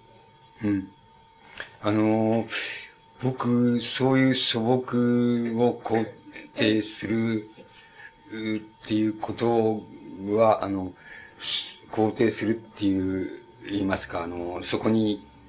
あの、最高の倫理があるっていうふうに見るっていうことは、あの、素朴な考え方っていうふうには思えないんですけどね。あの、ということがあると思うんです。それから、例えば、その、今のおっしゃる、あれで、例で言えば、その、えー親鸞なんか、つまり、で言えば、その、善人、善人が往生するんだと。まして、悪人が往生しないことがあろうかっていう言い方をしますね。それから、あのまあ、それこそ、弟子、遊園に聞かれて、その、俺は念仏唱えたって、ちっとも、あの嬉しくもなんともね、つまり念仏唱えて浄土へ行けるっていうふうに、あれしても、あの、ちっとも念仏唱えても嬉しく、嬉しい気持ちが起こんないのは、な、なぜか、ねどうしてなんだろうかって聞かれて、その、いや、俺もそうだっていうふうに、親鸞は言いますね。で、あの、結局、それで、結局結論なん、なんていう、言ってるかっていうと、結局、あの、いい浄土に行くべき、その、時が来たら、あの、一人でに行けばいいんだっていうふうに言教えてると思うんですよ、その場合に。あの、何も、あの、うんあの、自分の方で意識していくってことはないので、要するに、そういう時が来たら一人でに、あの、死ねばいいんだ。そうしたら、そういうふうに言ってると思うんです。と、僕はやっぱりそれは、ちょっと、死についての考え方としては最高のもんだっていうふうに思うわけで。して、だけれどもよくよく考えてみると、あの、死ぬべき時が来たら死ねばいいっていうなら誰だってやってるじゃないかって、普通の人がやってんじゃないかと。したらば、信仰なんてのはいらないじゃないかって、い、い、いらないことないんじゃないかっていうことに、もうしたり方でと、だとなりそうですけど、僕はそうでなくて、そう、そういう結論まで到達していく、いった、その過程っていうのは、やっぱり、あの、最高、死についての最高の考慮じゃないかなっていうふうに思うと思う。あの、僕は思いますけどね。そう、あの、それを早急にやりますと、あの、早急に浄土はいいとこなんだと、現世は苦しいとこで浄土はいいとこなん。じゃあ、あの、急いで行けばいいんじゃないかっていう、急いで行くのは本当じゃないかっていう考え方を、あの、この、あれ、まあ、当時もあったと思うんですけど、まあ、あの、その場合にそれを解決する方法として、あの、当時の、なんて言いますか、ラジカルな、あの、その念仏者っていう、あの、浄土気球者っていうのは、あの、やっぱり、それじゃ急いで死のうっていうふうなやり方をしたと思うんです。実際にやっちゃう、断食したりなんかしてやっちゃうわけですね。で、あの、こう、往生しちゃうわけですね。そ、それに対して、あの、例えば一辺みたいな人は、あの、そこのところで考えまして、その、そのやり方はどうもいかんのじゃないか。つまり、あじゃあ、浄土、現世よりも浄土がいいんだ。それで浄土へ急いで行けばいいんだ。行け、行け、やっちゃおうっていうふうに断食して何も食べないで、それで、あの、死んじゃうみたいな。あの、こう、座禅をしたまま死んじゃうっていうのは、そういうやり方ってダメなんじゃないかと思って、一辺の方が逆に考えて、あの、この、この世を浄土にしちゃえばいいんじゃないかっていうふうに考えたと思うんです。で、そのためにはどうすればいいかって、それは万人に通ずる道っていうのはなかなか言えないけれども、あの、悲観的には言えると、それはなぜかっていうと、何かって言ったら、要するに、あの、現世に執着のあるものを全部持たなければいいじゃないかっていう。つまり、あの、もちろん、細工も持たないし、あの、それから、家財道具も持たないし、家も持たない。とにかく無一物っていうことで、あの、こう、それで生きていれば、もう、あの、いつだって、その、浄土に、あの、即座に行けるっていうのと同じで、執着するものが何もない生き方をすれば、あの、この世自体が浄土と同じじゃないかっていうのは、例えば、一辺の考え方だと思うんですけど、あの、僕、そ、その、親鸞のような考え方、いや、そんな、そんなのはダメなんだよって、つまりそういう考え方はダメなんだよっていうふうに言っていて、結局、あの、その、どうして、その、浄土がいいとこだっていうのは、その、念仏ないて浄土へ行こうとして、することを自分が知っても嬉しくないんだろうかって聞かれて、えー、そう、いや、そうだって、俺もそうなんだって言って、あの、それはしかしそうじゃない。すいません、あの、死ぬべき、そういう時が来たら、一人でに死ねばいいんですよって、いいんだよっていうふうに言う場合には、なんか僕はもう、一辺の考え、もちろん急いで浄土へ行くって考え方も、なんか一辺の考え方、この世を浄土にしちゃうって考え方も、あの、それも全部含んでしまって、それで何でもないことになっちゃってる。で、普通、ごく普通の人が誰でもやってることと同じことになっちゃってるっていうふうに思えるんで、同じことは同じことなんだけど、僕はもう、やっぱり一回り、ぐーっともう一回り回ってって、それで言ってることと、つまり、それは、あのー、先ほどからの話の続きで言えば、あの、帰りの目で言ってること、見てることと、あの、息の目で見てることと、まるで同じことなんだけど、まるで違うんだっていうことのと同じことのような気がするんですけどね。僕だったらそうなると思いますけどね。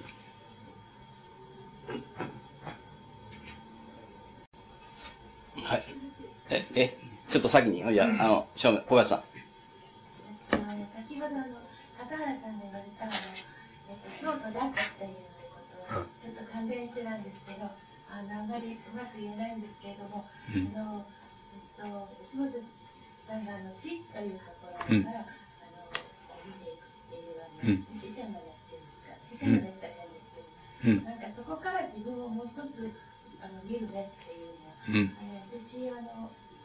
の男の人が作ってきた思想っていうか、私はあのキリスト教の中で育ったので、そういうヨーロッパ思想みたいなところがこう感じられないいたので、そういうこう白頂点とした思想みたいなものをすごく植え付けられてきた。植え付けられたっていうか、そういう考え方がキリスト教にあると思うん。ですけど、あの私はあの森崎和恵さん。っていう人があの提起しているあの、えっと、私は森崎さん。にお会いした時にあの初めに言葉がないのよねって言われて私びっくりしてあの私は初めに言葉があった言葉が神であったっていう中で育ってきたんですけども、あの初めに言葉がないっていうことはあの生まれてくる前の闇の方が死んでからの闇よりも暗いじゃないっていうふうに言われたんですね。それであのそういう何かあの私はそれですごくあのまあ非常に若い時ですけど言われてそれからずっとあの自分がキリスト教っていうあの社会の中で育ってあの何か違う違うとこう自分で感じていたあのそこに入りきれない自分っていうものっていうあの一つにはあの非常に惹かれるものと同時にあの自分のあの全てっていうものじゃないな違うなっていつも感じてたところがちょっと出られたっていう気がその時に森崎さんにお会いしてしたんですね、うん、でそれは何かっていうとあの生まれて、うん、あのあの人があのあの方が考えてる考え方っていうのは人間っていうのは生まれて死ぬんだっていう直線じゃなくて生まれて産んで死ぬっていうことだと思うんですね。そ生まれて産んで死ぬっていうのは何かっていうとあの生まれる前のあの霊子っていうかあの女性っていうのは私は自分が妊娠して出産っていう体験をした時に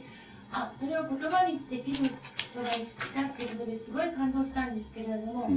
あの自分の中に胎児がいるっていうことは、一つの体に二つの魂がいるっていうことですよね、自分の今生きてる自分の魂と違うもう一つの魂が自分の中にいるっていうことで、その魂っていうのは、まだ人間の世界に裏返表返ってないけれども、うん。裏返ってるっていう形で、うん。まあ、考えられると思うんですね。裏返ってるって言ったら、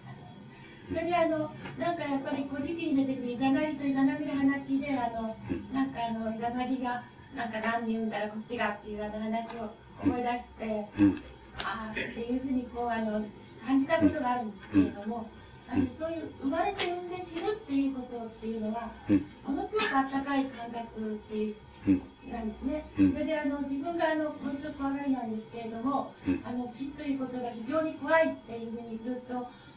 えているそれがあの子供がお腹にいる時とその1歳のもう本当にのみこといると怖くないっていうのがあるんですね。うん全然怖くないっ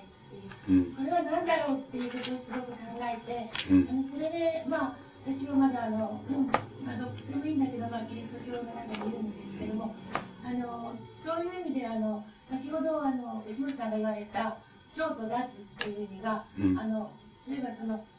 死って死者の目っていうのと、うん生まれてくる前のその子供ですね、うんこの命ですね、うん。命っていうことと、うんあの私はつながってるんですよね。うん。あのいわゆる極楽浄土じゃない、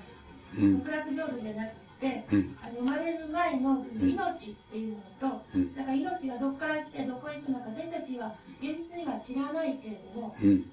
確実にその、うんあの表返った時点でしか私たちは見えないけれども、うん。見えない形であるっていうと見えないものを見ていくっていう分からないことを分かろうってするのが私は宗教とか文学とか思うそういうことに捉えてるんですね。うん。だから分かることを説明することじゃないと思う思うん。ですね分かることじゃ分からないことが分かるっていう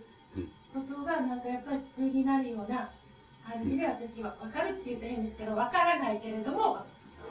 分からないけれどもっていうことで、うん。先ほど吉本さんが言われた超ということと脱の違いっていうのをうん。私は分かるっていうところまではいかないけれども少なくとも分からないことを分かろうとするところへ出出る出るっていうことではあるなっていうふうに理解したんですけど、うんう。ん。あの、それ今一番最後のことから言うと、あの、僕は全わからないことをわかるっていうところに出ていくって言われましたですけども、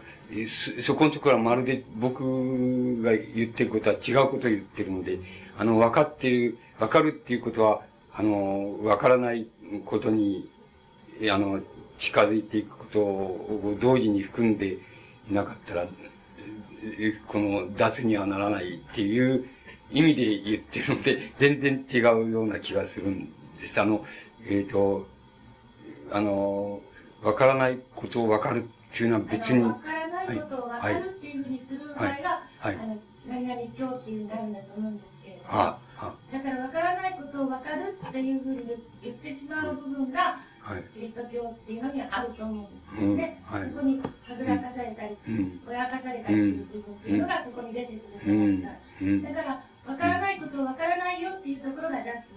ていうところとして言われるところなんじゃないかっていうふうに思うんです。で、それは違う。うん、だから、うん、あの分から分からないところをうん分かるよって言ってしまうところが宗教のまやかしのように私は思う、うん、思ったんですけれども、うん。それであの分からないところを分かろう分からないよっていうところが脱っていうところじゃないかな。うん、そしてそういうこう混沌としたものを人間の中に抱え込んでいけるっていうところが、うん、あの宗教性と関係があるんじゃないかってうん。私は思った。うん、うん。いや、あの、いや、いや、それはもうとてもそれでわかるんですけど、あ の 僕は、あの、僕は、あの、違うところ、うん違うところを関心の場所にしているように思いますね。それ、それからもう一つ、あの、えーこれ女の人でないとわかんないから、えっと、それはもうまるで本当はわからないんですね。あの、わからないことなわけなんです。あの、あれなん、ただ、あのね、えっ、と、ここの人亡くなったですけどね、えっ、と、え三木さんっていう、三木成夫さんっていう、あの、古生物学の人がいるんですけど、その人はとても、面白すごいと思う、すごいなと思う。つまり発生みたいなことについてすごいことを言う考えた人だなっていうふうに思うんですけど、その人は、あの、こう、何、一番、その人が発見した一番の発見っていうのは、あの、結局人間の、今おっしゃるから、その、まあ、その、それを、にあれして言うわけだけども、あの、人間、お腹の中にいる子供で胎児ですね。あの胎児は、要するに、えっ、ー、と、えー、受胎後、あれは受精後っていうのかわかりませんけども、受精後32日から38日の間に、要するに、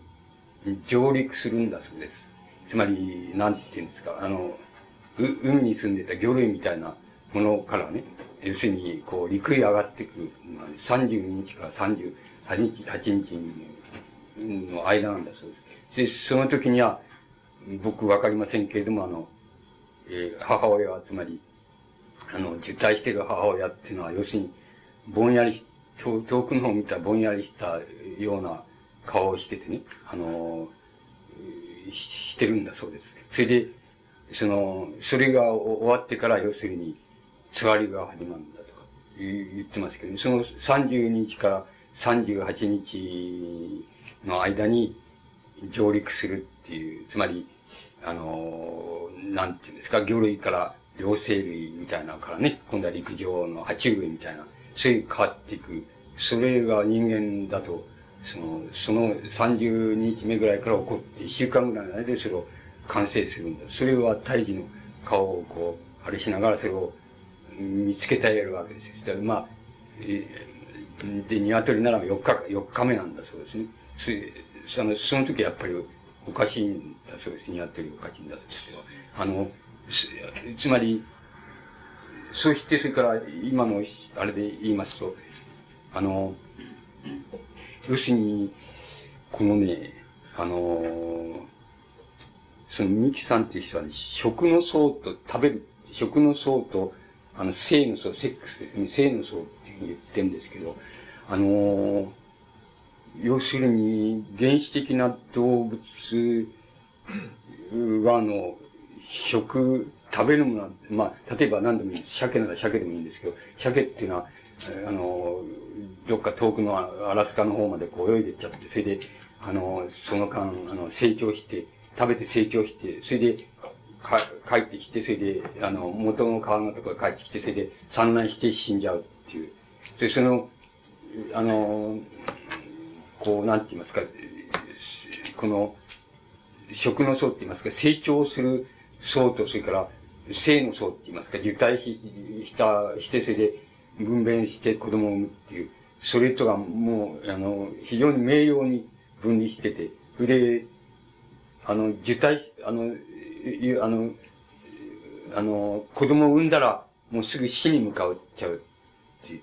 向かっちゃう。それもはっきりしてるですね。それそれはもう非常にはっきりしてることだ。で、あの人間の場合にはそれがあの、食の層と性の層って言ってるんですけど、成長の層っていうのと、性の層、受胎とか、あの、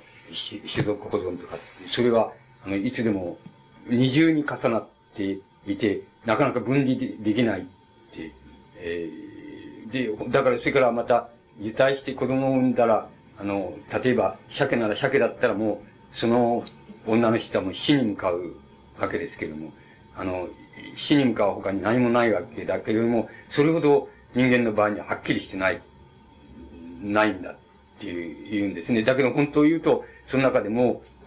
受胎した、して、それから、あの、子供を産んだ時には、要するに、ある細胞はもう死に向かうし、あの、ある細胞は、あの、衰えに向かうしっていうふうに考えたら、非常に動物的な考え方なんではそうなるんだっていう、いうことを、あの、こう、確定しているんですけどね、その、確定してて、で、だから、な、あの、今のおっしゃり、言われたことは、あの、と男性にはちょっと、あの、実感的に理解しにくいんですけれども、あの、その、なんて言いますか、それはあんまり、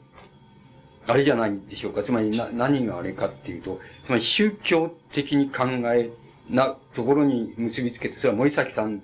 うん、が言われるように、そういうふうに結びつけるだけじゃなくて、すごく生物的に考えたらいいっていうこともあるんじゃないでしょうか。あの、非常に生物的なことなんだっていうふうに考えた方がいい。で、つまり両方から考えた方がいい、よくて、あんまり、そ、それに、あの、そそのことに、そのことに非常に、あの、重たい意味をくっつけますと、あの、受体とか、あの、その、分娩とかっていうこと、重たい意味をくっつけますと、あの、きつくなっちゃうから、だから、極めて、あの、あの、鮭と同じだっていうふうに 考え、一方では考えるっていうのもいいんじゃないでしょうか。つまり生物っていうのを、あの、ものすごくそうなんですよ。それで、あの、僕らたくさんのことをその人のあれから、著書から学んだんですけどね。あの、植物と動物のことも、あの、もう非常に連続的に考える、発生的に連続的に考えるんですね。で、あの、それ、だから植物の幹っていうのがあるでしょ。そしてそれはね、あの、動物に言えばね、動物のね、腸があるでしょ。腸、腸管、つまり食ですよね。あの、ここから食道から腸、腸があるでしょ。その、その腸をね、あの、裏返しにめくり返してね、それで、あの、腸の中側を外側にしたってしてね、あの、中側の、あの、あの、あった、腸の血管っていうのは、がね、要するにああいう、葉脈になったりね、そういうになってるというふうに考えるとね、ものすごく連続してるんだそうなんですけどね。つまり、あの、それは、動物、動物で言えば腸管をなんかひっくり返したのはちょうど、あの、植物の、あの、幹だっていうふうにね、えー、幹って、それで、こう枝葉の、あれっていうのは、あの、こう血管、あの葉脈みたいな血管がね、腸の血管がこう、表にこう、現れて、それこう出てるっていう、そういうふうに考えると、ものすごく考えやすいんだっていうことは、その人からの本から教わったんですけどね。あの、それで人間っていうのはさ、それで、体、えっ、ー、と、10ヶ月、10ヶ月の間に、もう、ものすごく、ものすごいスピードで、あの、つまり、魚類から始まって、このね、あの、こう、爬虫類とか哺乳類とか全部経ていくんだそうです。あの、スピードで行くんだそうです。ただその減る場合に、あの、典型しか通らないって言うんですよ。あの、典型しか通らない。つまり、例えば、あの、原始動物で一番、植物と一番、あの、つながりとして考えやすいのは、ヤツメウナギなんですね。ヤツメウナギっていうのは、妖精の時には、あの、尻尾の方だけを地面に、ってますか、海底に入れてるんだそうで。立って、それで、こっちの方でエラ呼吸をしてるんだそうですね。それで、それはもう植物からちょっとだけ違うだけなんだそうです。そそれから、だんだん成成長してしまうと、横に、あの、地面、あの、海底だけを張って、それで移動して、産卵して、で、死ぬっていうふうにな、なってるんですね。で、そういうふうに、あの、哺乳類でもね、あの、こう、あの、典型を通る、つまり典型を通るって、例えばね、あの、ラッコみたいな、あの、温和な顔している、あの、動物がいるでしょあの、あの顔が典型なんですよ、哺乳類。で、あの、それを通るんだそうですね。あの、そういうサメっていうのを通る。つまりそういう典型を通って、大義の生活があって、だから、あの、いや、今お話聞いててね、あまりに、こう、神秘的な気、つまり、受胎っていうことはね、森崎さんの、その、そういうお考えが、その、あまりに神秘的なように見える、聞こえたもんですからね。それで、これは男にはわからんな、っていうこと ことと、しかしあんまりそうやってもらって困るから、もっと、あのね、あの、鮭と同じだっていう、考えてほしいっていう。はい。あの、時間がですね、えー、だんだんなくなってきたんですけども、さっき先に手を挙げた、あ、雨宮さんどうぞ。簡単に願う。今日は本当にあの楽しみで、そのお話を伺うのに、あの、参りまして、あの、楽しみにしてただけ、それ以上のあの、価値があったというか、もう感激して聞いておりまして、あの、本当にあの、というのは、あの、笠原先生に、あの、お出会いしてから、私はあの、宗派というものを超えたところでも、突然、一つのあの、出会いがあって、あの中学の時に実践しましたあのいわゆるプロテスタント日本キリスト教会のプロテスタントのところからそれからまああの仏教の、まあ、入り口のところあたりをぐるぐるとさまよってそれでまだあの掴みきれずに先生とその今日はあの石野先生のお話の中に出てきましたようにその神あらゆる神を超えたところの神っていうふうなあの宗派ではないと組織でもないっていうところの宗宗教とも呼べない死死っていう世界かもしれない私はまだそこ掴みきれてないんですけど要するに一つあの抜け出たというか多分抜け出たんだろうと思うんですけどもそういう体験をしたばかりのまだそれから6ヶ月ほどしか経ってないんですでその間に吉本先生のあの紹介され吉本先生を紹介されたあの先生の文とかあるいは天月たまたま現代の中であの先生が佐藤正秀先生と対話してらしたあの診断宮崎が救われるかっていうテーマでしたけれども結局診断の教えをあの短いページ語り尽くされてなかったと思うんですけれどもそれをあの読ませていただきまして今日はあの2つあの1つはあの宮沢賢治の世界っていうことで今ちょうどあの先生の講義の宗教の続きの文学であの賢治の作品を取り上げてあの読む機会がありましたので